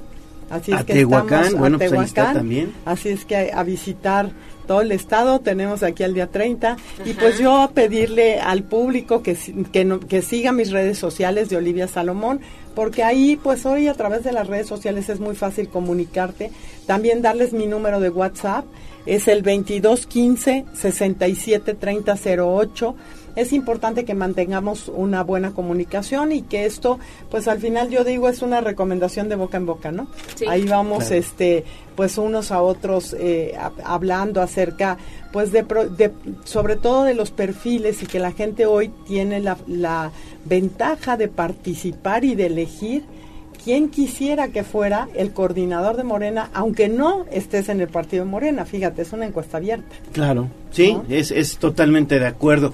Oye, Olivia, hace unos días estuviste en la reunión también del grupo Puebla, de Sí. los líderes de Latinoamérica, de la izquierda progresista. ¿Cómo te fue? Platícanos. Eh, tuviste la oportunidad de recibir al expresidente de Bolivia, Evo Morales. ¿Cuáles son las conclusiones eh, que obtuviste de este encuentro? Mira, muy interesante. La, la verdad es que para mí, ser anfitriona de mi estado desde que estaba en la Secretaría de Economía, que me tocaba pues toda esta diplomacia económica. Eh, en, en el caso del Grupo de Puebla es un proyecto que se había estado trabajando mucho. El, el, el conocerlos, ¿no? Vino Evo Morales, vino Samper, que fue presidente de Colombia, vino el actual presidente electo de Guatemala. Entonces, eh, la agenda de los gobiernos progresistas tiene que ver con cerrar las brechas de desigualdad. ¿Qué va a pasar para que en América Latina, porque bueno, hablamos de México, que comparado con algunos países de América Latina, pues es muy desarrollado. Y sin embargo tenemos estas grandes brechas de desigualdad. La agenda de ellos es igualdad, que tiene que ver con erradicar la pobreza, pero también con oportunidades para las mujeres, ¿no? En, estos gobiernos progresistas, y hoy lo vemos en el gobierno de Morena, que en el caso de Puebla el, el gabinete fue 50% mujer, 50% hombre. Eso fue histórico, Sí, no había sí. existido nunca. Hoy tenemos 10 mujeres gobernadoras en el país, así es que tiene que ver con, con temas de igualdad, de género, de, de lucha por erradicar la violencia contra las mujeres. Y entonces son agendas que nos interesan a todos, ¿no? Aquí no se trata de izquierda o de derecha, se trata de la sociedad en, en general y la agenda de ellos tiene que ver con eh, visibilizar todos esos problemas que a veces como sociedad los hacemos a un lado y ir de frente con propuestas muy claras, sin duda el tema de sustentabilidad, ¿no? De medio ambiente, de esta famosa agenda de, de objetivos de la Agenda Ujú. 2030, cómo los países de Latinoamérica van realmente a dar ese paso hacia un desarrollo, un mejor desarrollo de la sociedad. Perfecto. Pues ahí está entonces eh, la importancia de, de esta reunión, donde también vino Claudia Sheinbaum, por cierto, y, y precisamente hablando de, de- de brechas de desigualdad, pues ahí está, ¿no? Pues la, la, la posibilidad de tener a través de la doctora Claudia Sheinbaum la primera mujer presidenta de México. Entonces, pues sí, imagínate la lucha, ¿no? Hace unos no tantos años apenas votábamos las mujeres, ¿no? Apenas vino esa lucha en las que las mujeres emitíamos el voto y hoy estamos con esta gran posibilidad. Nosotros pertenecemos a un grupo que se llama Si llega ella, llegamos todas. Ah, ¿no? mira, muy Y bonito. La verdad Es es, que se es- rompen los famosos techos de cristal. Hasta hace poco era impensable que una mujer Sí. gobernara el país. Así vamos es. tarde, en México vamos tarde, pero Sí, se están y- dando y, los y pasos. sin embargo, fíjate que yo noto un buen ambiente en los hombres. Es decir, Sí. estamos listos, ¿no? Veo a los hombres listos también, se entusiasman con la posibilidad de que, bueno, a ver, vamos a hacerlo de manera diferente. Además, los hombres confían en nosotros, las mujeres, Siempre. siempre. Siempre han confiado, es tiempo de las mujeres, así es que pues vamos para adelante con, con, esta, con esta posibilidad. Muy bien, pues Olivia Salomón, que tengas mucho éxito. Muchas Sí, gracias. Y se come un taquito de cecina por nosotros. Así es, los espero a Atlisco, Tehuacán, ahí voy a estar. Hoy Atlisco y. Tochimilco. Ah, hoy Atlisco, Tochimilco, mañana Tehuacán. Perfecto, Así gracias. es, Gracias. Vamos a hacer pausa y regresamos con más información. Ya van los deportes, ya está ahí Ernesto Romero. Vamos a un corte comercial y regresamos en menos de lo que canta un gallo. Esta es la magnífica, la patrona de la radio.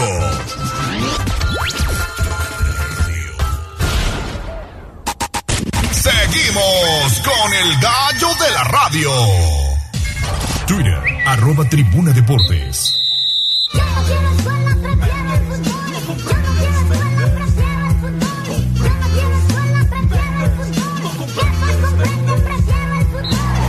Fútbol, béisbol, box, lucha libre, automovilismo y todo el mundo del deporte con Ernesto Romero, Mario Montero y José Luis Sánchez Solá, el Chelis. Play en Tribuna Deportes, Liga MX.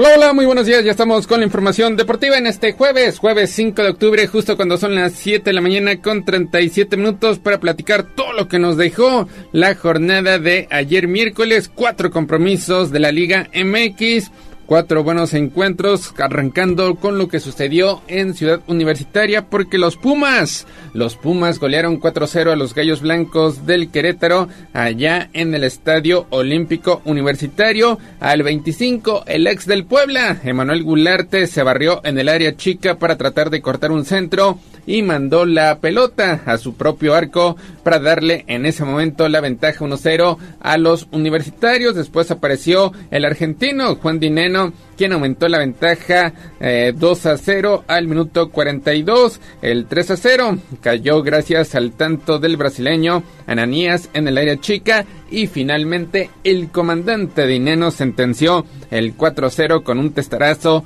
al minuto 68. Así Pumas dejando atrás el descalabro sufrido el fin de semana ante el América regresa a la senda de la victoria. En la línea telefónica Mario Montero. Mario, muy buenos días. Buenos días, Neto. Buenos días al auditorio. Pues parece que estos Pumas son de a de veras. Por lo menos ayer se notan sólidos, completos, goleando de manera espectacular al Querétaro.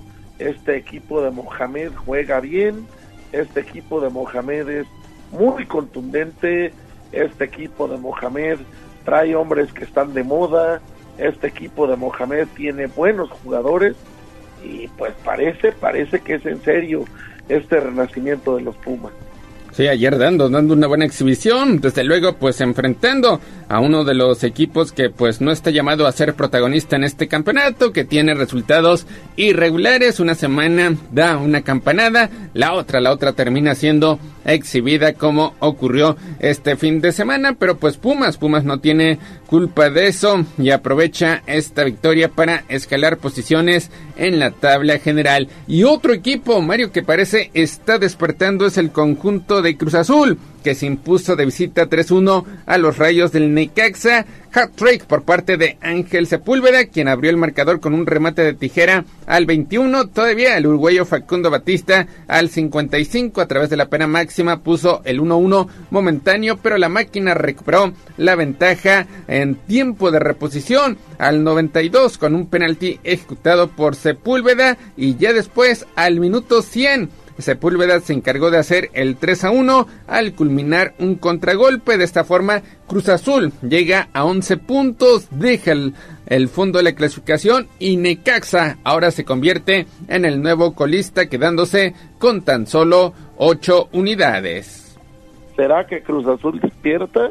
Enfrentó al colero, vamos, no, no enfrentó a un rival fuerte, pero pues aún así lo hace jugando mejor, lo hace mostrando mejor fútbol y pues la buena noticia de todo esto es que con este resultado el Puebla ya no está en el fondo de la tabla, ya ese decoroso lugar es para el Necaxa.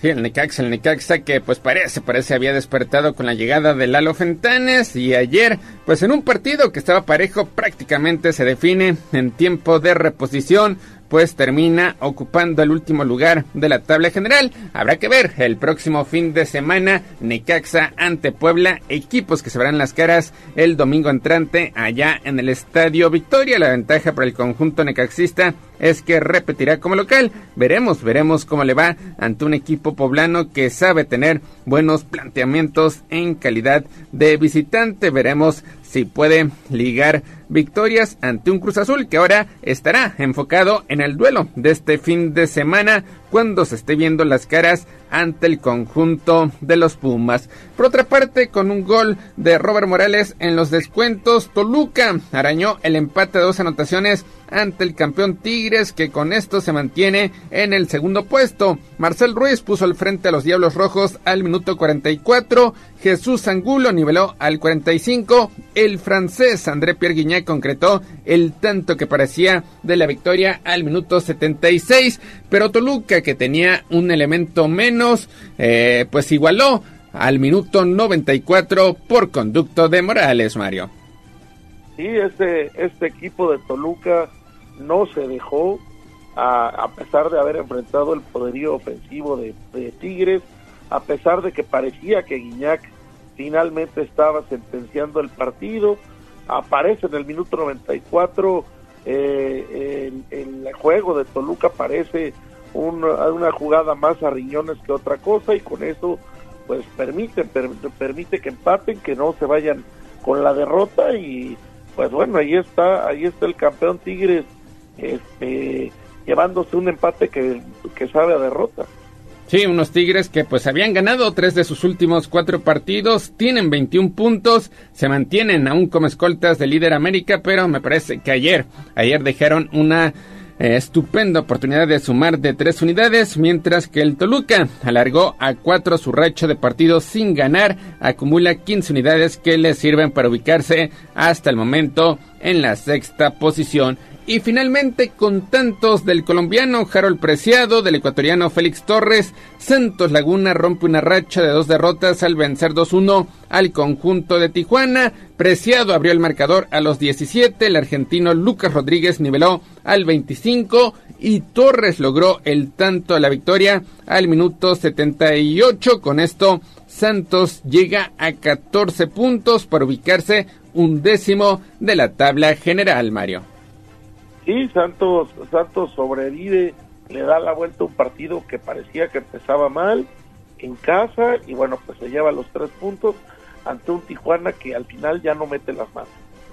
Un Tijuana, un Tijuana que parece había despertado después de que se le dio precisamente esa victoria en el escritorio ante el conjunto poblano. Parece que fue un revulsivo para el conjunto comandado por Miguel El Piojo Herrera. Sin embargo, pues vuelven, vuelven a las andadas. Veremos si es que les alcanza para hacer algo interesante en este campeonato. Pues así, así concluye la jornada de mitad de semana poco margen de descanso para los equipos que ya este fin de semana estarán encarando los partidos que ya mañana estaremos platicando a detalle. Llaman la atención porque hay duelos regionales interesantes como el Atlas ante Chivas, Pumas frente a Cruz Azul, desde luego eh, el América que estará defendiendo el liderato general en su visita al conjunto de Mazatlán y sobre todo la visita que tendrá el Puebla ante el conjunto de Necaxa, pero pues ya mañana, mañana lo estaremos analizando y ampliando a detalle. 7 de la mañana con 45 minutos. Hasta aquí la información de la Liga MX. Vámonos con la información de la UEFA Champions League porque el Newcastle coronó una jornada destacada para el proyecto futbolístico de Arabia Saudí al aplastar 4-1 al Paris Saint-Germain dentro de la Liga de Campeones, una goleada que dejó visiblemente abatido a Kylian Mbappé. Y es que horas antes del puntapié inicial en la cancha del Newcastle, que pasaba penurias antes de ser adquirido por el Fondo Soberano Saudí hace apenas un par de años, el reino se convirtió en un claro favorito para organizar la Copa del Mundo del 2034. Y en la cancha el Newcastle se apoyó eh, en el en el en el apoyo de sus seguidores para arrollar al conjunto de Mbappé y un Paris Saint Germain adquirido hace dos años por Qatar, vecino de Arabia Saudí, luego de que ese Emirato había ganado la elección para realizar la Copa del Mundo del 2022. Así Newcastle con esta victoria aplastante ante un Paris Saint Germain Mario que sigue, sigue sin poder jugar bien la UEFA Champions League, se sitúa en la cima del grupo de la muerte, del grupo F, donde el Milan, siete veces monarca europeo, pues apenas igualó 0-0 en su visita a Borussia Dortmund. Se lleva una derrota dolorosísima el PSG ante un Newcastle que hizo lo suyo y un PSG que no trae ni pies ni cabeza con Luis Enrique, que viene también de ser derrotado en la liga francesa, donde Kylian Mbappé pues no le está haciendo suficiente el, el, el, ser el estrella único del equipo, le duele la salida de Messi, le duele la salida de Neymar, no encuentran el camino y pues bueno, pues creo que así Luis Enrique no llega ni a Navidad, entonces pues algo, algo tendrá que hacer el técnico español, porque ayer a Mbappé se le vio hundido totalmente, es un equipo que ha gastado unas cantidades brutales de dinero y simplemente no encuentra el camino para brillar en Champions. Sí, y ni siquiera, ni siquiera en este año futbolístico está siendo absoluto dominador en la liga doméstica, así que pues tendrán, tendrán que replantear muchísimas cosas. De por sí el grupo es bastante complicado y ya con esta goleada el average pues podría ser un factor en contra del conjunto parisino. Por otra parte, el Manchester City restauró el orgullo de la Liga Premier un día después de que el Arsenal y el Manchester United perdieron sus cotejos de la segunda fecha. El City cumple, vence 3-1 a Leipzig y es que el vigente campeón europeo respaldado por Abu Dhabi luce ya cómodo en el primer puesto del grupo G luego de que el Estrella Roja de Belgrado igualó a dos anotaciones ante el Young Boys. Mario. Claro, el City todos sabemos que va a ser protagonista también en esta Champions, que va a defender ese título que ganó el año pasado de forma espectacular, que tiene la mejor plantilla del mundo probablemente, que es un equipo completísimo y ayer a pesar de haber empezado sufriendo un poquito con el Leipzig, en el segundo tiempo aparecen sus grandes individualidades, acaba venciendo al equipo alemán de visita y bueno, pues el City manda en su sector. Y por otra parte, el Barcelona logró también una segunda victoria consecutiva por 1-0 en la cancha del Porto, donde el astro eh, Lamin Yamal se convirtió en el futbolista más joven en marcar en un partido de Copa de Europa en los 68 años de historia de la competición, apenas a los 16 años y 83 días, Mario. Sí, ayer el Barcelona en un partido que tuvo mucha polémica con la expulsión de Gaby, con eh, algunas eh, faltas que podían ser marcadas como penalty, pues finalmente de visita con muchas lesiones, con muchas ausencias, con muchos problemas, el Barcelona logra llevarse los tres puntos, vencer al Porto, que era la salida más difícil de, de la etapa de grupos, un gol de Ferran Torres casi terminando el primer tiempo es suficiente para el Barcelona y bueno pues arranca esta Champions con, con, tres, con seis de seis. Sí, parece, parece que el Barcelona por fin va a acabar con esa malaria de quedarse en la ronda grupal, por lo menos como ha ocurrido en las dos ediciones recientes. Ahorita luce, luce cómodo en la primera posición y pues prácticamente a par de victorias de asegurar su lugar en la siguiente ronda. Ayer también duelazo que se vivió en la capital española. El conjunto del Atlético de Madrid tuvo que venir de atrás para superar al Feyenoord que pues todavía no puede contar con Santiago Jiménez, el atacante mexicano que pues se alocó, se alocó en el partido del año pasado deportivo cuando pues ahí, ahí se eh, salió expulsado en ese duelo ante la Lazio, mismo que le costó la suspensión de dos compromisos, ya lo cumplió con el duelo de ayer, pero pues se extrañó porque tal vez Feyenoord hubiera dado mucho más pelea ante el conjunto del Atlético de Madrid, que pues terminó, terminó derrotando 3-2 al conjunto del Feyenoord. Álvaro Morata anotó dos goles y además Antoine Griezmann también. Mario se hizo presente en el marcador pues otra otra victoria del Atlético donde lamentablemente la falta de Santiago le duele mucho al Feyenoord en un partido loco donde al final el equipo español acaba eh, adelante. Un Atlético que está luchando también en Champions que le va a costar mucho trabajo llegar a la siguiente etapa pero pues ayer da un paso importantísimo. Y el Feyenoord pues esperando a los que faltan que están lesionados pues interesante, interesante la segunda jornada de la UEFA Champions League. Ya hoy habrá actividad en Europa League, en Conference League, que son los torneos alternos allá en el viejo continente. Ya también mañana estaremos dando cuenta de los mismos, pero pues parece que los favoritos siguen, siguen encaminados. El único que hasta el momento está decepcionando pues es el conjunto del Paris Saint Germain, que de por sí pues está en un grupo sumamente complicado. Y previo a la realización de estos compromisos, ayer la FIFA pues dio a conocer un anuncio importante y es que Argentina, Uruguay y Paraguay serán sede de los tres primeros partidos de un inédito Mundial 2030 que se estará completando en Europa y África justo en la coincidencia Mario con el centenario de la primera Copa del Mundo. Pues ahí va una Copa del Mundo muy bizarra, donde pues yo no entiendo de qué se trata, ya es el tema del negocio y del dinero más que nada, porque eso de jugar tres partidos en Sudamérica y luego vámonos a Europa y a África, pues está, está muy extraño. Tres partidos en Uruguay, Brasil, Argentina, luego de ahí vámonos a España, Portugal, este Marruecos, muy muy extraña Copa del Mundo la que quieren organizar en 2030, a ver cómo sale, hay más partidos, hay más equipos, sí, pero pues la verdad está muy raro.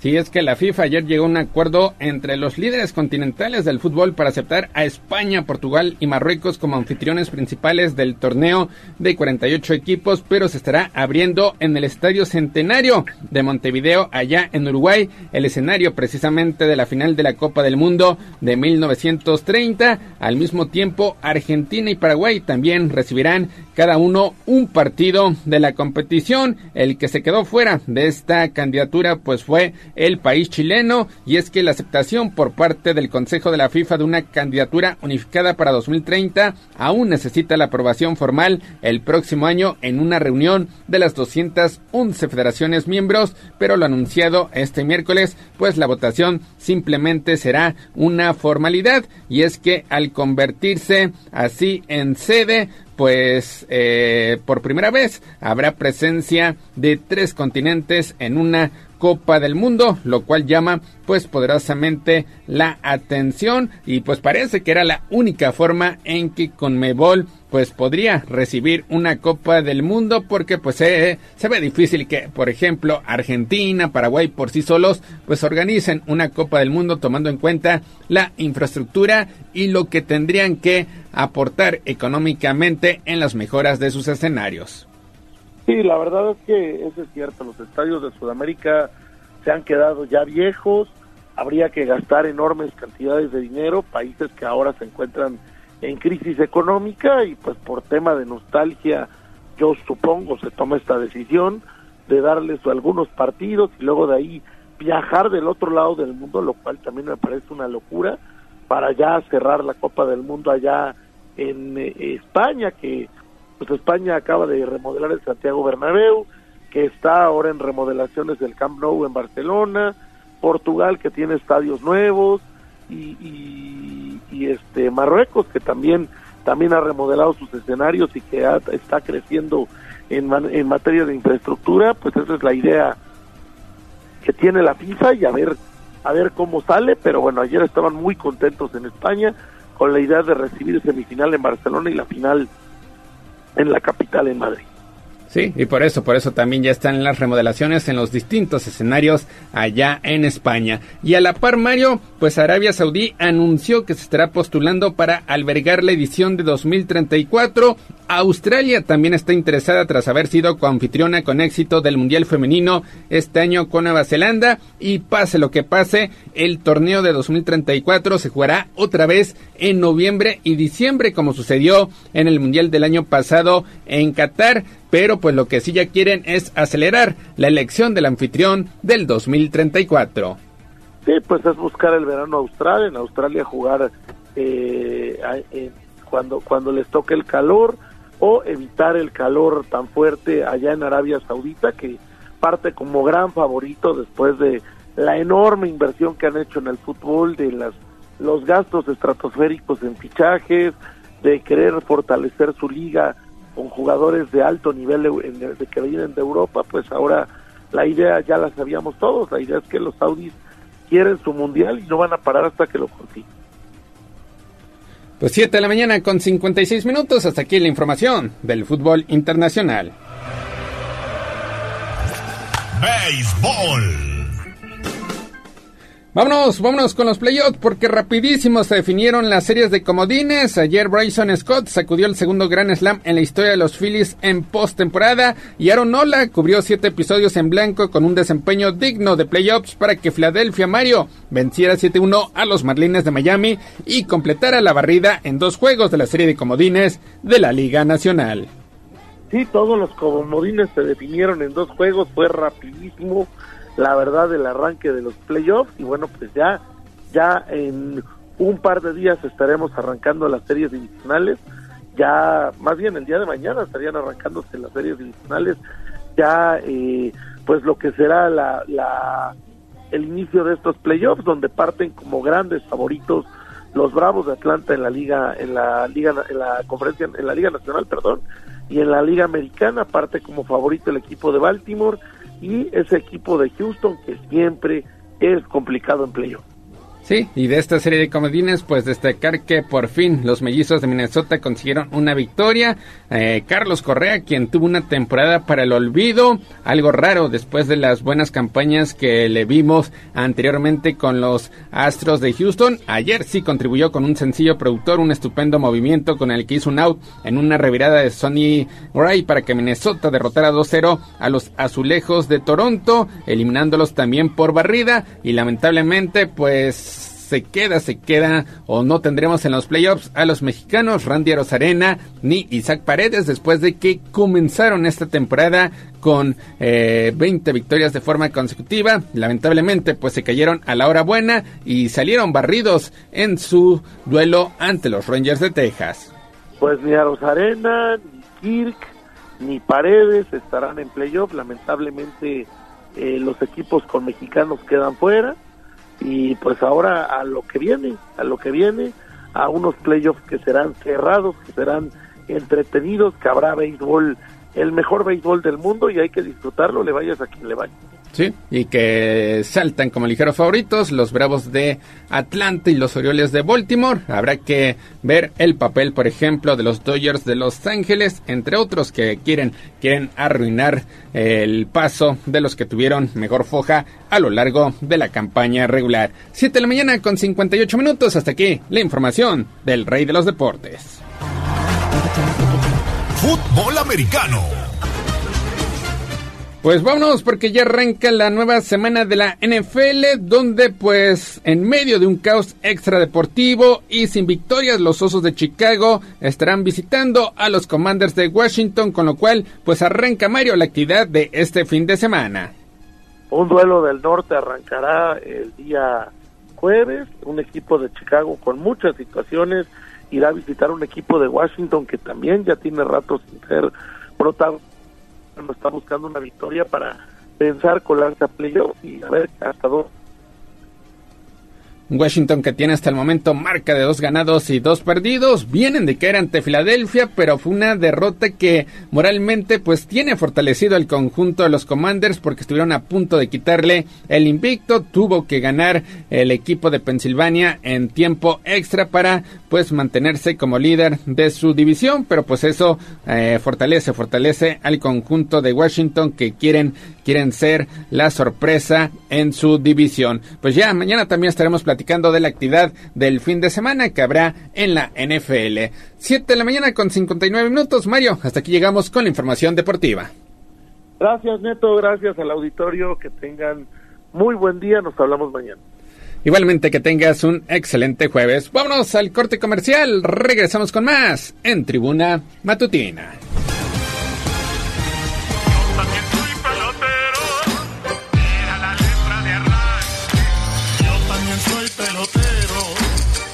Ganó el tiempo. Hasta aquí, Deportes. Pero recuerden que todos los días tenemos una cita en Tribuna Matutina. Continuamos con El Gallo y la voz de los poblanos. Somos la magnífica y estamos en Puebla. En el 95.5 FM y 1250 AM. Atlixco de las Flores. 99.9 FM. Y en Zacatlán de las Manzanas. 88.3 FM. La magnífica. La patrona de la radio. Seguimos con el gallo de la radio. Sitio web tribunanoticias.mx. Tribuna Matutina, en resumen con la voz de los poblanos. El presidente municipal Eduardo Rivera lleva a cabo la inauguración de la unidad canina y unidad táctica en la zona 3. La inversión fue de más de 12.9 millones de pesos. El senador Alejandro Armenta confía en la dirigencia nacional. Mario Delgado le confirmó que va en la encuesta. Y en información local, Lilia Cedillo, rectora de la Benemérita Universidad Autónoma de Puebla, rindió su informe de labores, confirmó su objetivo de alcanzar la excelencia educativa. El gobernador Sergio Salomón Céspedes Peregrina ratificó su respeto total a la autonomía para que la universidad no vuelva a ser botín político. Y se reanudaron con normalidad las actividades en Ciudad Judicial. Se van a reprogramar 84 audiencias. Y en la nota roja, en la unidad habitacional Las Hadas, hallaron cadáver de un hombre en avanzado estado de descomposición. Y la Facultad de Derecho de la UNAM suspenderá actividades académicas presenciales hasta nuevo aviso, esto por la presencia de chinches en sus instalaciones. Y finalmente, Xochil Gálvez, candidata presidencial del Frente Amplio por México, compareció ante la Universidad Nacional Autónoma por el presunto plagio en el informe de trabajo que presentó para titularse como ingeniera en computación. Recuerde estar pendiente de arroba noticias tribuna, tribuna vigila y código rojo. Twitter, arroba tribuna vigila. A mover las manos, que del cielo no caen los billetes. El trabajo es la suerte. Puebla sí hay chamba. Bolsa de trabajo. Tribuna matutina.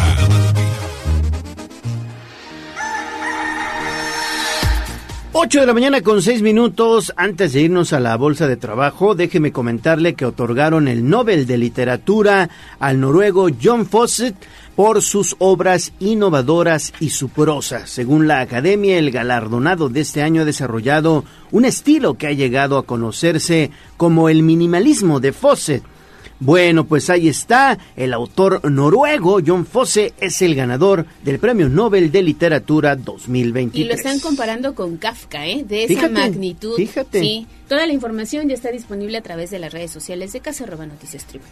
Perfecto. Vámonos entonces con las vacantes del día. Paren bien la oreja. ¿Qué tenemos, Ale? Pues este día hay una feria de la inclusión laboral. Hay que registrarse en ferias.empleo.gov.mx. Se va a llevar a cabo en el Callejón de la 10 Norte, 806 en el barrio del Alto a partir de las 9 de la mañana y hasta las 3 de la tarde. También hay una Feria Nacional del Empleo para la Inclusión Laboral. Aquí podemos participar en línea, ¿eh? Se va a llevar a cabo en punto de las 12 del día hasta las 4.30 de la tarde. Toda la información la vamos a compartir a través de arroba tribuna vigila, pero también se busca trabajadores agrícolas en hortalizas para irse a trabajar precisamente al norte del país, Culiacán y Sinaloa, México. La salida será el próximo pues mes de marzo. A ver, a ver, aquí, aquí hay, aquí hay una confusión porque bueno, eh, se van por seis meses, ¿eh? A trabajar Seis fuera de meses, Puebla, fíjate. a esta zona del norte del país. No se necesita experiencia, pero sí hay que tener nociones básicas en invernaderos y hortalizas. Si ustedes están interesados, hay que acudir precisamente al callejón de la 10 Norte 806 en el barrio del Alto o bien ponerse en contacto con Alonso Higuera, quien es responsable de esta contratación. El número de WhatsApp es el 667 348 95 19. Toda la información a través de arroba tribuna vigila, pero también les dejamos el número del Servicio Nacional de Empleo 2215 5602 22. Solo recibe mensajes de WhatsApp. Entonces ese es el número 2215 5602 22, porque en Puebla sí hay chamba. En Puebla sí hay chamba, claro que sí. 8 de la mañana con 8 minutos.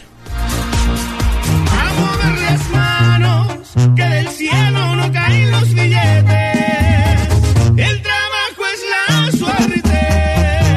En Puebla sí hay chamba. Secretaría del Trabajo del Gobierno del Estado de Puebla. Twitter, arroba tribuna vigila. Mi ciudad es la cura de un niño dormido. Hablemos de nuestro pueblo. El reporte de la capital poblana. En Tribuna Matutina. Gisela Telles, ¿cómo estás? Te saludo con gusto de nueva cuenta. ¿Qué anda haciendo el alcalde? Platícanos. Gallo, pues esta mañana el presidente municipal de Puebla, Eduardo Rivera Pérez, inauguró la unidad canina, la unidad táctica y también la zona 3. Esto para que los canes cuenten con un espacio digno y funcional y los elementos de la Secretaría de Seguridad Ciudadana perfeccionen sus habilidades y mejoren también su desempeño para beneficio de las y los ciudadanos. La inversión en este espacio fue de 12.9 millones de pesos, una vez eh, que la unidad canina cuenta con área de entrenamiento, cubierta, veterinaria, estética canina y 35 perreras, también un área para equipamiento canino y para elementos de servicio, áreas verdes de aseo y urgencias, almacén de medicamentos y más. Esta unidad también concentrará la jefatura de la unidad táctica de reacción, también K9 y la zona 3 y las acciones de los caninos es importante destacar que detectan los narcóticos explosivos, también restos humanos y se enfocan también a la protección y la guardia de las y los ciudadanos. Y es importante destacar que esta inauguración pues se realiza este día con una inversión de 12.9 millones de pesos precisamente para elementos de la Secretaría de Seguridad Ciudadana, así como para que los canes cuenten con este espacio digno y funcional. El reporte. Pues qué bueno, qué bueno, porque son buenos elementos, estos sí, son muy buenos elementos. Han dado pues fuertes golpes en la central de autobuses de Puebla y en otros sitios, en otros sitios para detectar precisamente droga principalmente. Gracias, Gis. Toda la información, tribunanoticias.mx y también en las redes sociales. Bueno, los diputados de Morena trabajan para consolidar la cuarta transformación. Hoy están en la Constitución los programas de bienestar para adultos mayores, madres y jóvenes, personas con discapacidad. También combaten la corrupción y aumentaron el salario para mejorar la vida de tu familia. De esto estará platicando en su informe legislativo el coordinador de los diputados federales de Morena, Nacho Mier. 8 de la mañana con 11 minutos. Oigan, ayer ya no hubo cordonazo de San Francisco, ¿qué pasó? No llovió, el cambio climático, pero fue el Día Mundial de los Animales. Veía mucha gente compartiendo fotografías. Leve, leve, ¿verdad? En algunos puntos. Pues, pues para mis rumbos no. No, por mis rumbos tampoco. Pero el cordonazo de San Francisco era duro, ¿eh? Sí, una lluvia de verdad. Aguacerazo. Ahora no hubo cordonazo de San Francisco. Ahora no hubo, como buen poblano. Ahora no hubo. Ahora. Ahora. Sí. Bueno. Oye, hasta, paletas hay con el hora. Sí. A propósito del tema, ¿eh? Sí, Ya sí, hacer sí, sí, publicidad, pero hasta hay unas paletas y nos hemos convertido en este en tema nacional por ese por esa Por el palabra, hora. por el hora. 8.12, vamos a escuchar los datos históricos para no olvidar de Gaby Hernández y regresamos con más. Hacía tanto que no alzaba la cara que me olvidé del cielo. Pedro Páramo. Ale, Leonardo, muy buenos días. Esta semana me gustaría compartirles una breve reseña acerca de la vida de quien es considerado uno de los escritores hispanoamericanos más importantes del siglo XX. Juan Rulfo. Juan Rulfo es uno de los escritores más leídos cuyas obras se han traducido al inglés, francés, alemán, árabe o turco. Rulfo alcanzó el reconocimiento internacional con El Llano en Llamas y Pedro Páramo, sus dos obras cumbre. Juan Nepomuceno Carlos Pérez Rulfo Vizcaíno fue un escritor, guionista y fotógrafo mexicano perteneciente a la generación del 52.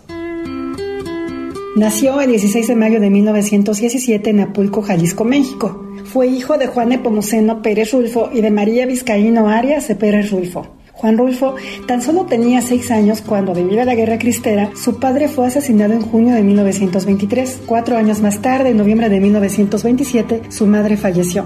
En 1922 inició sus estudios de primaria en el Colegio de las Josefinas. En 1929 se trasladó a San Gabriel donde vivió con su abuela. Posteriormente acabó en el orfanato Luis Silva en Guadalajara. En 1933 intentó ingresar a la Universidad de Guadalajara, pero al estar esta en huelga optó por trasladarse a la Ciudad de México donde asistió como oyente en el Colegio de San Ildefonso. En 1934 comenzó a escribir sus primeros trabajos literarios.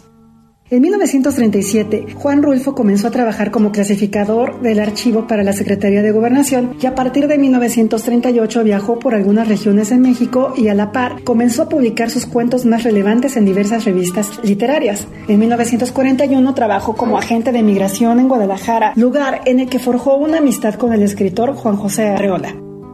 Rulfo publicó los siguientes cuentos. En 1946, Macario. En 1947, Es que somos muy pobres. En 1948, La cuesta de las comadres, entre otras obras.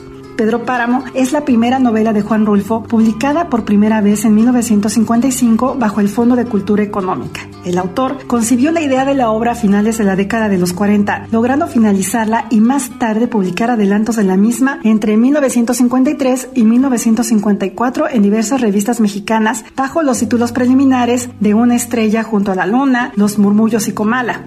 La obra es la primera novela de Rulfo, así como su segunda obra después del Llano en Llamas una recopilación de cuentos de la que tocó los temas de la muerte, la ruralidad y la pérdida de esperanzas tras la Revolución Mexicana. Asimismo, anticipó su segunda novela, El Gallo de Oro, escrita entre 1956 y 1958, pero fue publicada hasta 1980. En 1970 recibió el Premio Nacional de Literatura en México y en 1983 el Premio Príncipe de Asturias de las Letras. En sus obras, Juan Rulfo representa una combinación de realidad y fantasía y sus historias evidencian los aportes a la literatura hispanoamericana y mundial, ya que en ellas muestra tradiciones cristianas e indígenas presentando diversas situaciones socioeconómicas. Y es que la obra de Rulfo, y sobre todo Pedro Páramo, es el parteaguas en la literatura mexicana que marca el fin de la novela revolucionaria.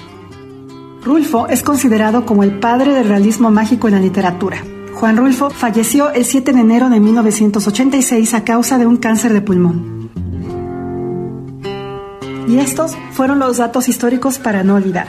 Mi nombre es Gabriel Hernández Huerta y nos escuchamos la próxima semana. Vamos a un corte comercial y regresamos en menos de lo que canta un gallo. Seguimos con el gallo de la radio. Instagram, Tribuna Noticias. Y esta va para todas aquellas que son como una chica que yo conozco. El Corral. La entrevista sin tapujos. En Tribuna Matutina.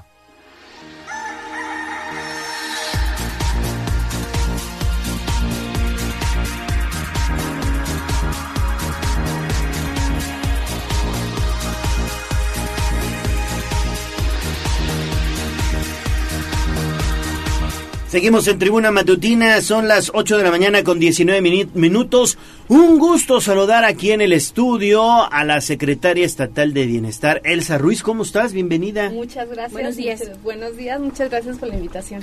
Oye, Elsa, pues platícanos, te acabas de incorporar como titular de la Secretaría de Bienestar y ya andas bien movida. Así es. Pues sí, prácticamente este es el día 5 y sí, andamos movidos porque, bueno, tenemos la encomienda del señor gobernador Sergio Salomón de llevar los programas sociales a todo el estado, ¿no? Entonces no es nada más Puebla capital, sino todos los eh, estados y llegar a los, sobre todo a los grupos vulnerables. Entonces sí es una encomienda eh, muy importante y que sí hay que, pues este, es un día. O sea, todos los días son importantes y tenemos que llegar a quien más lo necesita. Muy bien. Estuviste recientemente en Huejotzingo con esta inauguración de lechería Liconza, pero también tendrán entregas precisamente de leche, ¿no? Así es. Sí, eh, en la parte alimentaria, eh, pues obviamente la Secretaría de Bienestar ha hecho una labor titánica que ha sido reconocida incluso por eh, la FAO y quien es el organismo que se especializa en la parte alimentaria por parte de las Naciones Unidas y eh, los resultados que hubo de Coneval, ¿no? Que una reducción del 8.6 de la parte de la carencia alimentaria. Entonces, se ve reflejado aquí estas políticas públicas o estas buenas prácticas eh, de los programas sociales, en este caso del programa integral alimentario que tenemos en la Secretaría de Bienestar. Entonces, ayer, pues efectivamente estuvimos en Huejotzingo a invitación de la, de la presidenta municipal y en donde vemos ahí todo lo que está haciendo de manera conjunta entre la parte de la federación, el municipio y en la parte del Estado en esta política de hacer algo por la parte eh, alimentaria.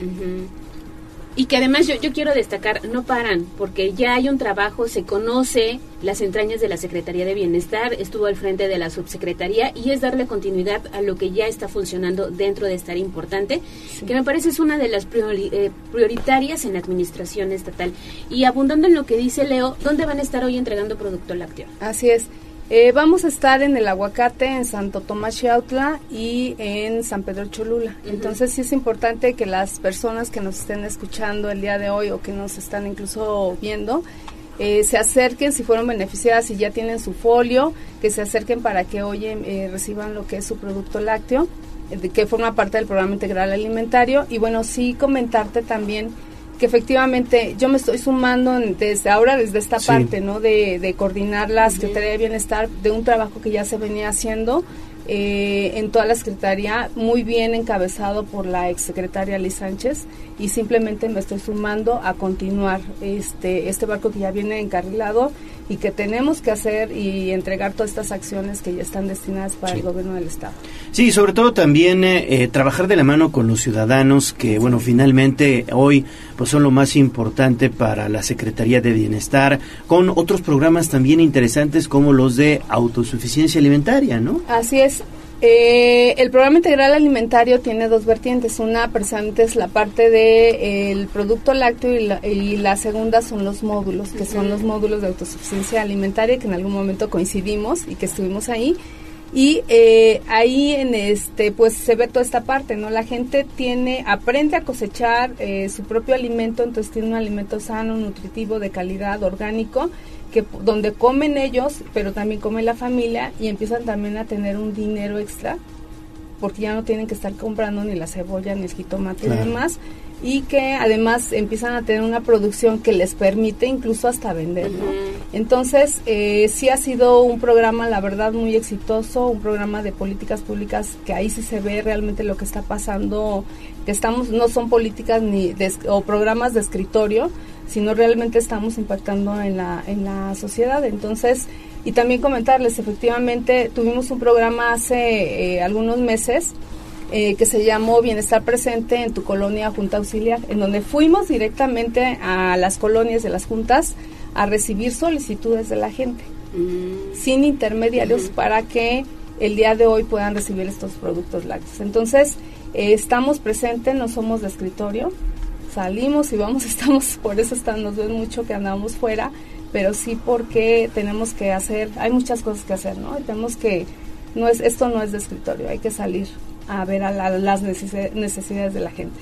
¿Y este programa de autosuficiencia en cuántos municipios actualmente está operando? ¿Y cuál es la meta al cierre de este año? Mira, vamos a tener eh, una serie de, más o menos son como 200 módulos en promedio en todo el estado. Ya están, eh, estamos en abarcando la mayoría de los municipios y eh, es a través de todos los, en, es- es- es- en este caso de los módulos de autosuficiencia alimentaria, pero eh, con la, el producto lácteo vamos a abarcar prácticamente los 217 municipios. O sea, sí es, está interesante el reto.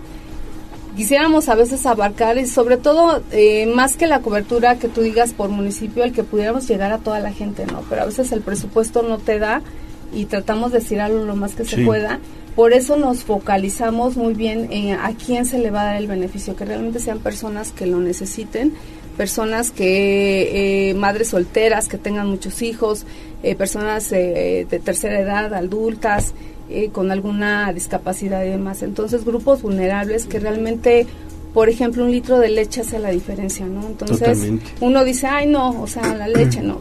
Pues un litro de leche le hace la diferencia y le cambia la vida a una persona. El que tenga su módulo le da la garantía a las madres que a veces hasta eh, se empoderan también de alguna manera, ¿no? Porque ya tienen su pequeño módulo que les da una tranquilidad económica también. Y de alimentar a los suyos. Sí, y totalmente. alimentaria, totalmente. Pues que tenga mucho éxito. Muchas gracias, muchas gracias. Y bienvenida. No, al contrario, muchas gracias por la invitación, muchas gracias a todos los que nos están viendo y escuchando. Eh, y pues estamos aquí a sus órdenes en la Secretaría de Bienestar, síganos en redes, ahí van a ver todo lo que se está haciendo en la Secretaría y puedan tener este también en algún momento ser beneficiarios si es que todavía no lo son. Muchas Perfecto, pues mucho éxito Sí, y cuando guste, aquí estamos, ¿eh? Muchas gracias. Ahí está Elsa Ruiz Betanzos, secretaria estatal de Bienestar. David Becerra, el reportero del casco, ¿cómo estás? Buen día, platícanos, ¿dónde andas? Gallo, te saludo con mucho gusto. Mañana tranquilas las que se han vivido en cuestión de accidentes. Sin embargo, pues ya salió el primero de hoy. Y es que, Gallo, fíjate que estamos en la calzada Zabaleta, justamente a la curva que va a dar unos metros antes del Boulevard del Niño Poblano. En ese punto, déjame, te comento que hay dos postes de servicio telefónico, de estos clásicos postes de madera, que están totalmente trozados de su base y pues tirados evidentemente pues causaron afectaciones a los servicios telefónicos de la colonia. Y cabe resaltar que lo que se comenta que pasó es que pues durante la madrugada una camioneta venía sobre Calzada Zabaleta con dirección a la recta Cholula. Al llegar a esta curva en el fraccionamiento Concepción Buenavista, dio la vuelta en U con dirección ahora hacia Boulevard del Niño Poblano, pero había, habría perdido el control impactando un poste a unos 50 metros de la vuelta en U que te comento y pues lo arrancó de raíz prácticamente Gallo, lo que provocó que este poste jalara el anterior que se encuentra justo en la curva y bueno, estos dos eh, postes quedaron completamente tirados y evidentemente pues encableados sobre el suelo. Se comenta que el sujeto habría estado en estado de ebriedad y que posterior al choque pues abandonó su camioneta en el punto. Ya una cuadrilla eh, está trabajando para precisamente restablecer los servicios, poner los postes de madera que pues se encuentran tirados y la camioneta se la habrían llevado pues ya hace algunos minutos, pero después no se registraron lesionados aparentes porque el sujeto pues responsable se dio a la fuga. Gallo es la información que tenemos desde aquí, Calzada Zabaleta, a la altura de Concepción, Buenavista. Gracias David Becerra por el reporte. Ya tenemos las imágenes que vamos a compartir a través de Código Rojo y de Tribuna Vigila de este poste que en estos momentos, bueno, pues está derribado allá en Calzada Zabaleta. Gracias David, cuídate. Seguimos pendientes. David Becerra que anda patrullando las calles de la ciudad. Nos vamos a la pausa y al regresar ya estaremos platicando con Daniel Jacome y la morgue. Vamos a un corte comercial y regresamos en menos de lo que canta un gallo. Esta es la magnífica, la patrona de la radio.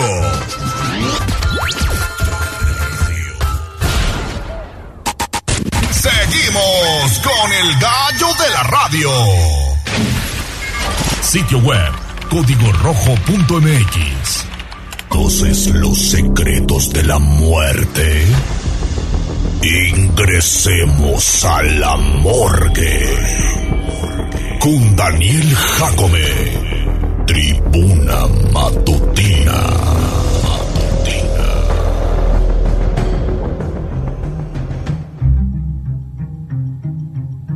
8 de la mañana con 32 minutos y me da mucho gusto saludar ya en la cabina a Daniel Jacome. ¿Cómo estás, Dani? Bien, Ale. Es que tenemos aparte de la morgue un jueves sí y dos no. sí, pues es así, para que la gente haga, haga ganas, haga hambre. Y sus peticiones, oye, hay muchas historias que bien vale la pena exponer acá. A veces nos da morbo, pero la verdad es que sí son cosas que te ponen la piel chinita. ¿Cómo no? Y aparte, bueno, este caso, la verdad es que ya nos habíamos tardado en, traerlo porque sí fue demasiado mediático, fue algo que, impactó mucho, incluso a nivel, eh, pues hasta de idiosincrasia, de cultura aquí en, en, México. Vamos a hablar específicamente del tema de las poquianchis que fue un grupo de cuatro hermanas que se hicieron de pues algunos burdeles, casas de citas, en los que bueno pues se cometieron muchos, muchos delitos, entre ellos trata de personas, lenocinio, homicidio, cohecho, eh, y bueno, muchos otros más, aborto. Y bueno, pues se les acusa del homicidio de entre 90 y 150 personas nada más. Y esto se hizo entre los años de 1945 y 1964.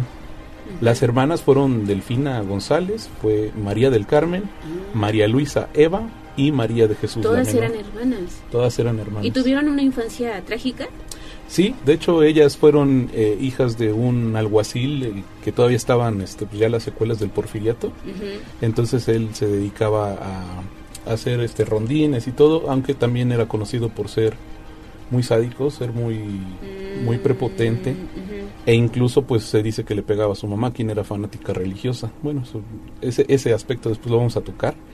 Y bueno, eh, se dice, eso no está documentado, pero se dice que incluso este señor las obligaba a ver cómo ejecutaba a los criminales. Esta, o sea, el papá obligaba a sus hijas a ver cómo los ejecutaba. Entonces, pues ya desde la infancia estamos mal. Sí, al- se acostumbraron, ¿no? A lo mejor a ver este tipo de violencia. Normalizaron la violencia desde muy pequeñas, es correcto. Y bueno, pues ellas eh, nacieron eh, en el Salto, Jalisco. eh, son hijas del matrimonio de esta persona que se llama Isidro Torres y Bernardina Valenzuela.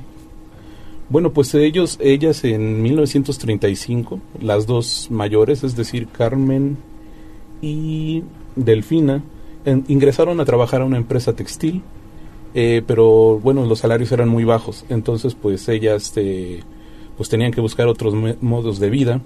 Y es entonces cuando en 1938, ya con ambos padres finados, la mayor, que es Delfina, abrió una cantina en el Salto de Juanacatlán, Jalisco, en donde ofrecía los servicios sexuales de mujeres, la mayoría de ellas menores de edad.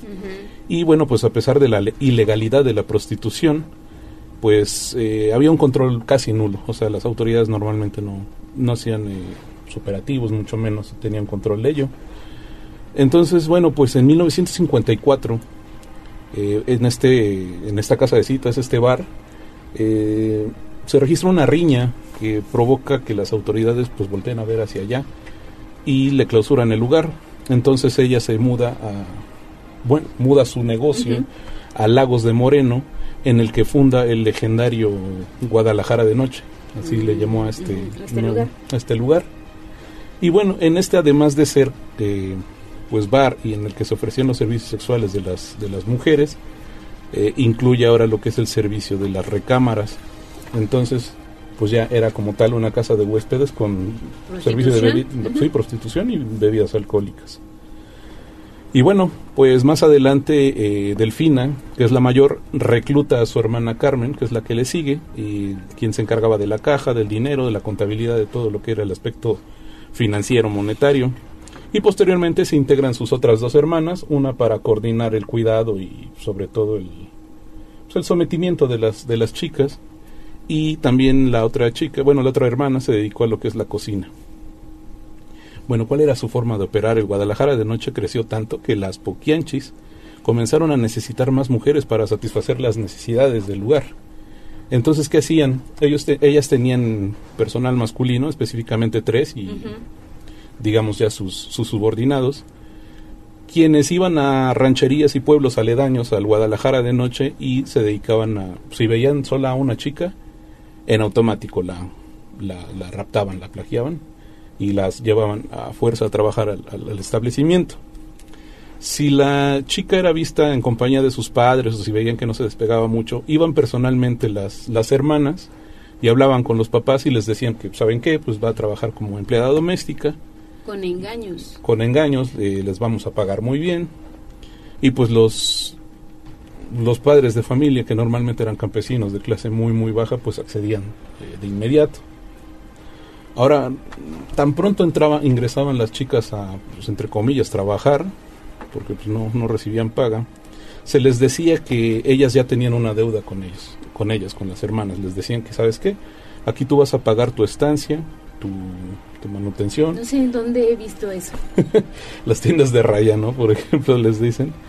Y bueno, pues aquí eh, pues eran con intereses. Entonces, digamos, era un círculo, pues nunca iban a terminar de pagar. Sí, lo que suele pasar en estos casos. Y que se toca en películas que ves hoy. Sí, claro. Sí, sí, sí, sí. Es tan vieja esta historia y tan Exacto. vigente, ¿no? Eh, y bueno, a- aparte de estas amenazas, este, pues también los trabajadores las, pues, las golpeaban, las atacaban sexualmente para mm, pues para dejarles en claro que si se intentaban escapar o algo, pues les iba a ir mal.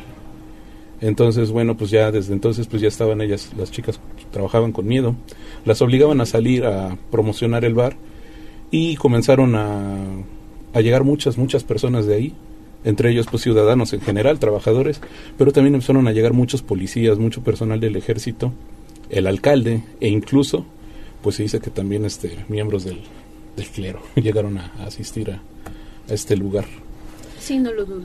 Entonces, eh, bueno, entre ellos estaba una persona llamada Hermenegildo Zúñiga, que era ex capitán del ejército, mejor conocido como el Águila Negra, que era, pues digamos, como la mano derecha de la, de la, de la líder, que era este Delfina, y pues él era quien coordinaba todo lo que eran las torturas, los homicidios, eh, con tal de que tampoco eh, pues diera la cara en todo momento Delfina, pues él se encargaba mucho de las negociaciones. Ahora, aparte de los servicios sexuales que ofrecía este pues el Guadalajara de noche, no era suficiente obviamente para tener comprado digamos a, a la administración gubernamental de ahí. Entonces, ¿qué es lo que hacían? Pues también daban sobornos. Sin embargo, una noche, a la hora de dar uno de estos tantos pagos, el hijo de Delfina, que al que le decían el tepo, eh, no le aceptan el pago, se molesta y pues al calor de las copas sale un policía y lo mata, mata al, Al hijo. al hijo de Delfina, la, la líder. Entonces esto pues ocasiona una oleada de violencia en el cual empezaron a pues, ejecutar a varios, este, pues, tanto policías como ciudadanos. Entonces, bueno, pues ya eh, con todo esto, eh, en 1964, ya el último año de su operación de este lugar, Catalina Ortega, una de las chicas que recién había ingresado, pues, obviamente, a la fuerza, al, al Guadalajara, eh, logra escapar y se presenta a la comandancia de la Policía Judicial de León, Guanajuato. Y bueno, pues las autoridades fue como giran un orden de aprehensión y se dirigieron a San Francisco del Rincón y es ahí donde detienen a Carmen, a Delfina, María de Jesús y María Luisa, bueno, pues logró escapar de último momento, sin embargo, pues acudió a la cárcel a ver a sus hermanas y es capturada. Finalmente las cuatro son detenidas. Entonces, bueno, a todas ellas y a sus cómplices las, las condenan a 40 años de prisión.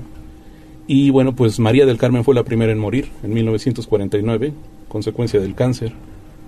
Delfina, mejor conocida como la Poquianchis Mayor, falleció el 17 de octubre de 1968 a los 56 años. Y aquí esto es, esto es karma puro, porque pues ella, ella ya tenía cáncer.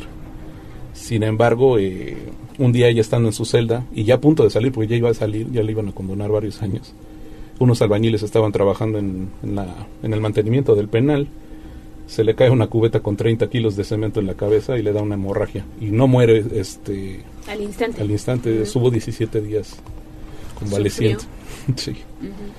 Sí, sí, sí. Y bueno, después María Luisa, apodada Eva la Piernuda, perdió la vida en su celda eh, en 1900 no, 1984 por cáncer y además ya presentaba síntomas de, pues, de demencia. Y bueno, pues finalmente María de Jesús eh, ya estaba en libertad cuando falleció y pues ella murió aquí a mediados de los noventas. Eh, ahora bien, cuando hicieron el cateo en este bar y en, otro que tenían, pues encontraron alrededor de 90 cuerpos de mujeres, encontraron un número indefinido de fetos quemados y muchos huesos humanos, muchos correspondientes a, pues, a- a masculinos. Entonces, eh, Era de por eso- terror. Sí, sí, sí, sí, entonces por eso es que dicen, o sea, comprobados los cuerpos así como tal, fueron 90 y son de 90. mujeres. Sin embargo, pues encontraron varios fetos, porque también a las mujeres que se embarazaban, pues las hacían abortar. Sí, y estoy leyendo aquí que todos los bebés que llegaron a nacer fueron asesinados y enterrados en el lugar, pero hubo uno al que pues lo vendieron a un cliente porque quería experimentar con él. Sí, sí, Una sí. historia trágica. E incluso, bueno, ahí, ahí no, no, no sé si venga, pero también lo que hacían mucho eran, de- si eran niños, los mataban, pero si eran niñas, incluso las se esperaban para que los 10, 11 años ya empezaran a trabajar, es decir, hacían su, va a sonar feo, pues ya está como su granja, ¿no? O sea, fue algo... Sí, ¿no? Y, y como operaron 19 años, pues les dio tiempo de hacer este tipo de, de Sí, atroces. tuvieron mucho tiempo. Sí, sí, sí. No conocía la historia, pero fíjate que me ha dejado este, con la boca abierta.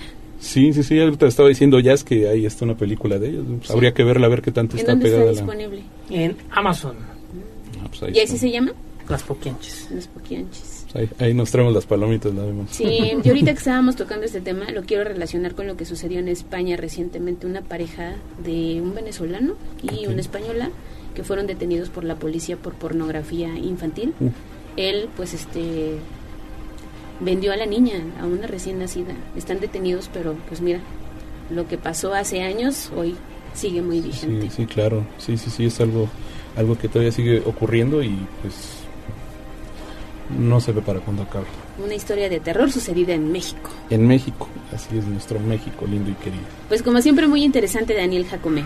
Muchas gracias. ¿Dónde te leemos? gracias. Eh, pues vamos a estar ahí en Código Rojo publicando como siempre. Ahorita vámonos a la fiscalía y pues vamos a estar dando cuenta de lo que ha estado pasando también ahorita en, en días recientes en materia de inseguridad. Muy bien, Dani. Pues un gusto y nos escuchamos el próximo jueves. Gracias, Ale. Nos vamos a la pausa y al regresar estaremos haciendo enlace con Marisol Cala. Vamos a un corte comercial y regresamos en menos de lo que canta un gallo. Seguimos con el gallo de la radio. Instagram, Tribuna Noticias.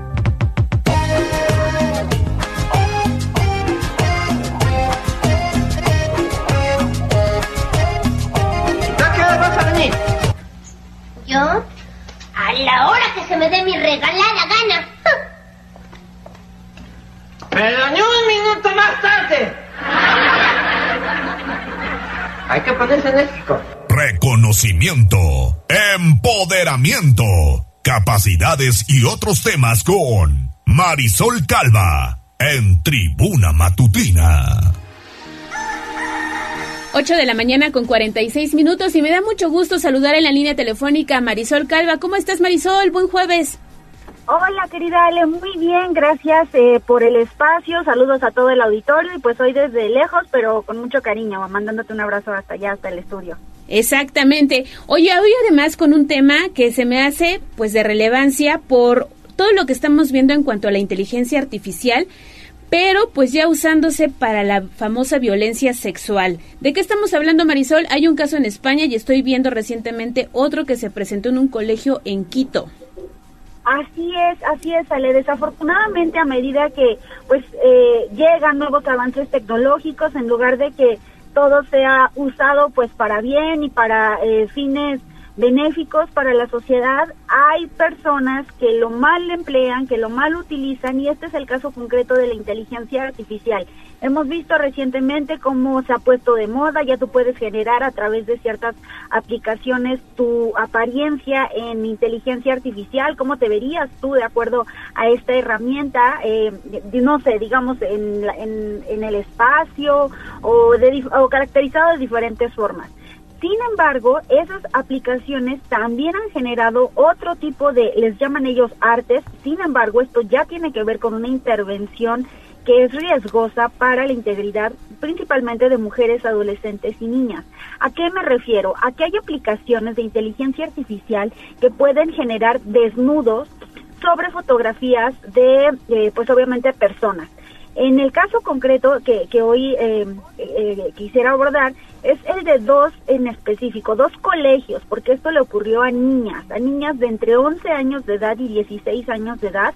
Eh, primero en, en una escuela en Lima, Perú, en San George, en donde eh, pues los maestros se encontraron en los teléfonos de los alumnos a denuncias de compañeras eh, material de ellas que habían obtenido no de Instagram, no de Facebook, de los anuarios escolares, donde a través de, de inteligencia artificial desnudaban a sus compañeras y compartían ese tipo de material de nudes sin consentimiento evidentemente de ellas y lo estaban comerciando, lo estaban vendiendo. Entonces eso obviamente pues se encuadra en un tipo de violencia sexual a través de medios digitales. Además de esto que ocurrió allá, ah, bueno, para empezar, los, los agresores, en este caso eran compañeros también menores de edad, entonces pues eran inimputables de entre 13 y 16 años. En el caso de España ocurrió en una ciudad muy pequeñita que se llama Almendralejo, que está en la zona de Extremadura, en España, y bueno, allá las mamás son las que se dieron cuenta porque resulta que las hijas casi de, era una escuela muy chiquita, un pueblo también muy chiquito, en donde las niñas ya no querían ir a la escuela, niñas ahí también pequeñas, de, eh, la más, la víctima más pequeña de 11 años, en donde le dijo a su mamá pues que había una foto de ella desnuda. Las mamás comienzan a investigar y se dan cuenta que efectivamente todas sus hijas fueron víctimas de esta, eh, del uso de esta aplicación de inteligencia artificial por parte de sus compañeros menores de edad, hombres. Entonces esto nos tiene que prender los focos rojos porque ocurre en Europa, ya ocurre en Latinoamérica y pues también es una bomba de tiempo para que pueda ocurrir en México. Por eso es tan importante la prevención, o sea, el que también como papás y mamás no dejemos el uso indiscriminado del celular a los hijos, sobre todo en esas edades de pubertad y adolescencia. Si se les recomienda no hacerlo desde bebés, mucho menos, ¿no? En esas edades, cuando son menores de edad, pero tienen a la mano la descarga de ese tipo de aplicaciones que mal utilizadas pueden generar este tipo de complicaciones. No es solamente que se hayan filtrado como broma o para negociar entre ellos eh, el catálogo de sus compañeras, que ya es un delito en México, el, el tráfico el compartir estas imágenes sin consentimiento de desnudos de material íntimo, que la ley Olimpia ya lo sanciona. Sin embargo, pues como papás tenemos mucho que hacer en revisar qué tipo de uso le están dando a sus dispositivos móviles, qué aplicaciones están descargando, con esas aplicaciones qué tipo de, gener- de contenido están generando, porque de lo contrario, pues evidentemente pueden ocurrir este tipo de sucesos, pero sobre todo también el concientizar a los, a los más jóvenes que los cuerpos de las mujeres no son para el entretenimiento de los hombres, no son para el consumo de los hombres, y, y esta parte que es tan importante. Exactamente, Marisol. Y además hay que destacar que, por ejemplo, en México sí se han presentado algunas iniciativas para ponerle freno a esta violencia, que no es menor y que sí causa ansiedad, pérdida de la autoestima, miedo, ¿no? Incluso afecta tus relaciones con la gente que te conoce. Y estoy leyendo por acá que fíjate que eh, los mayores consumidores de este tipo de aplicaciones de inteligencia artificial, por lo menos el 70% son hombres y la están utilizando mal. Así es, sí, es un tema de machismo trasladado a la, pues, al ambiente digital. Este tipo de contenido se está generando en mayor medida por hombres, ya lo vemos, eh, lo vimos en el caso de Almendralejo, en el caso de Lima, en lo que está ocurriendo en México. Afortunadamente no hemos sabido de, de casos que hayan suscitado aún en los colegios. Ha, ha habido casos de mujeres adultas que lo han denunciado, de reporteras, de influencers, que toman fotografías de ellas y las pasan por este tipo de aplicaciones y bueno, luego ya las están vendiendo en plataformas como OnlyFans o otro tipo de mercados de sexuales de explotación, ¿no? A través de medios digitales. Entonces sí es muy importante el no minimizar esta situación, el saber que está, pues como dirían coloquialmente, siguiéndonos los pasos, que a medida que se populariza más la descarga de este tipo de aplicaciones, pues obviamente van a empezar a tener mayor uso y pues muchos de esos usos no van a ser en positivo y que pueden violentar. Ahora, importante decir que la ley Olimpia eh, en, México, en Puebla, sanciona este tipo de conductas, incluso por aquellas intervenidas a través de plataformas digitales, a través de también tecnologías.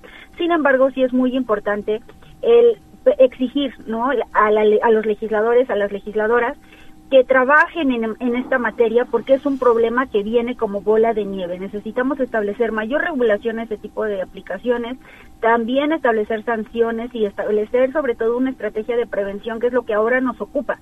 Por eso como padres de familia tenemos un- una tarea muy importante, ¿no? Como adultos a cargo de alguna de algún menor que está en ese rango de edad y que está usando también aplicaciones digitales, estar pendientes de lo que están haciendo y sobre todo también no educar de forma machista, no educar de forma misógina, no educar de forma sexista, es decir, que las mujeres no pueden ser usadas como objetos de consumo, como si estuvieras intercambiando las estampitas del mundial o como si estuvieras vendiendo este tipo de productos. Las mujeres tienen derechos, tienen una integridad y efectivamente lo que comentas, no se puede minimizar este tipo de violencia porque genera estragos en las vidas de las víctimas.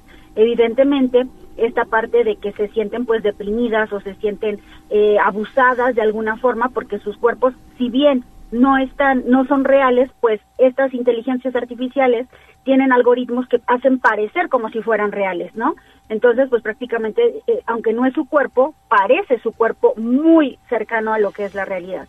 Y un, de- un dato más rapidísimo, el que hay aplicaciones que ya se generaron como PhotoWars, que lo desarrolló el MIT de Massachusetts, que es una herramienta donde tú puedes proteger las fotografías que subes a tus redes sociales porque les añade, digamos, uno- una información en los píxeles para que cuando pasen por escáneres de, de- de inteligencia artificial se distorsionen y no permitan la generación de este tipo de contenidos íntimos sin consentimiento. Entonces, pues también el popularizar más el uso de esta aplicación que ahora pues se encuentra más en, en Estados Unidos, pero sí es importante tenerla en consideración. Pues con esta reflexión, Marisol, nos quedamos, nos escuchamos el próximo jueves y ahí está sobre la mesa pues otro tipo de agresión que está ocurriendo contra las mujeres. ¿En dónde te podemos ver, leer, escuchar? Muchas gracias, Ale. Pues en mis redes sociales estoy como Marisol Calva G en Instagram y en Facebook, en Twitter como arroba Marisol-Calva y en TikTok como Marisol Calva 9. Como siempre, un gusto escucharte, Marisol. Cuídate y que tengas un excelente día. Muchas gracias igualmente, Ale. Saludos. Pues ahí está la colaboración de Marisol Calva todos los jueves en Tribuna Matutina. Son en este momento las 8 de la mañana con 55 minutos y nos vamos a escuchar a Pedro Jiménez. Instagram, Tribuna Noticias.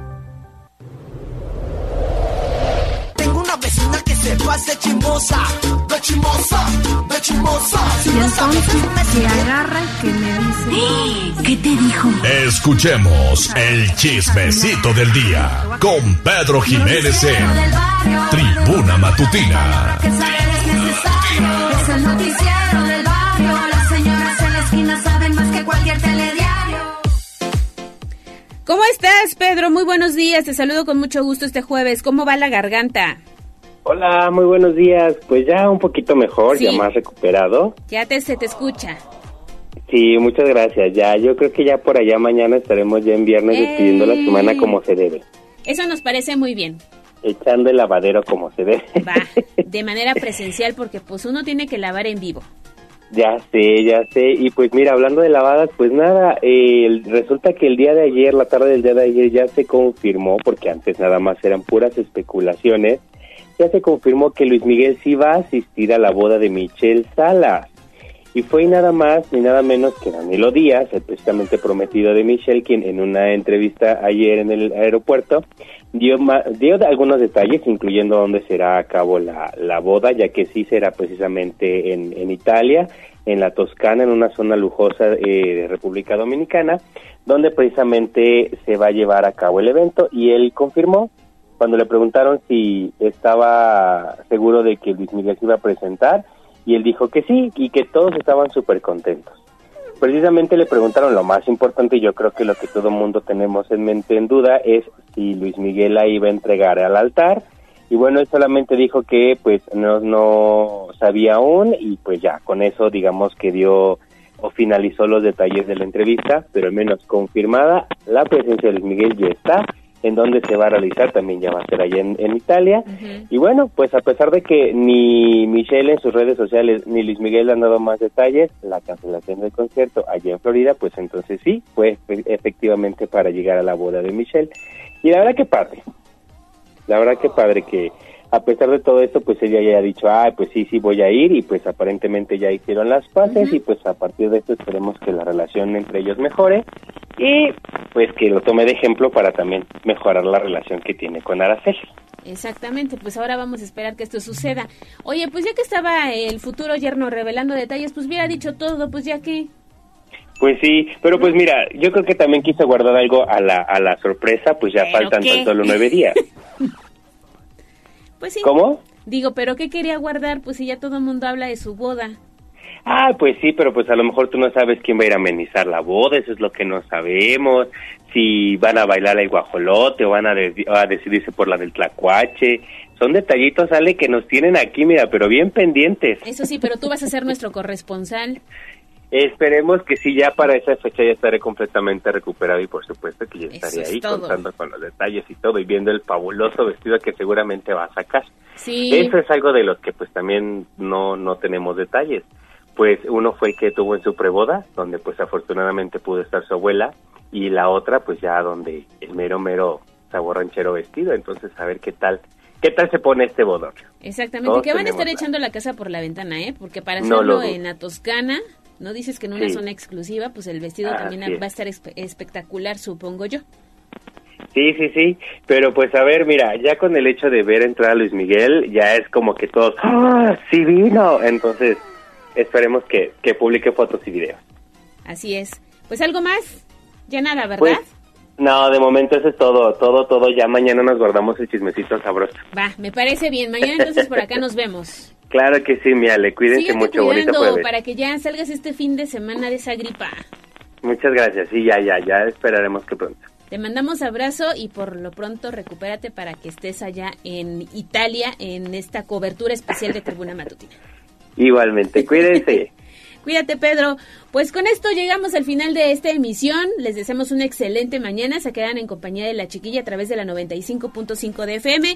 Agradecemos a quienes se pusieron en contacto con nosotros a través del 22 23 90 38 10. Que pasen una excelente mañana.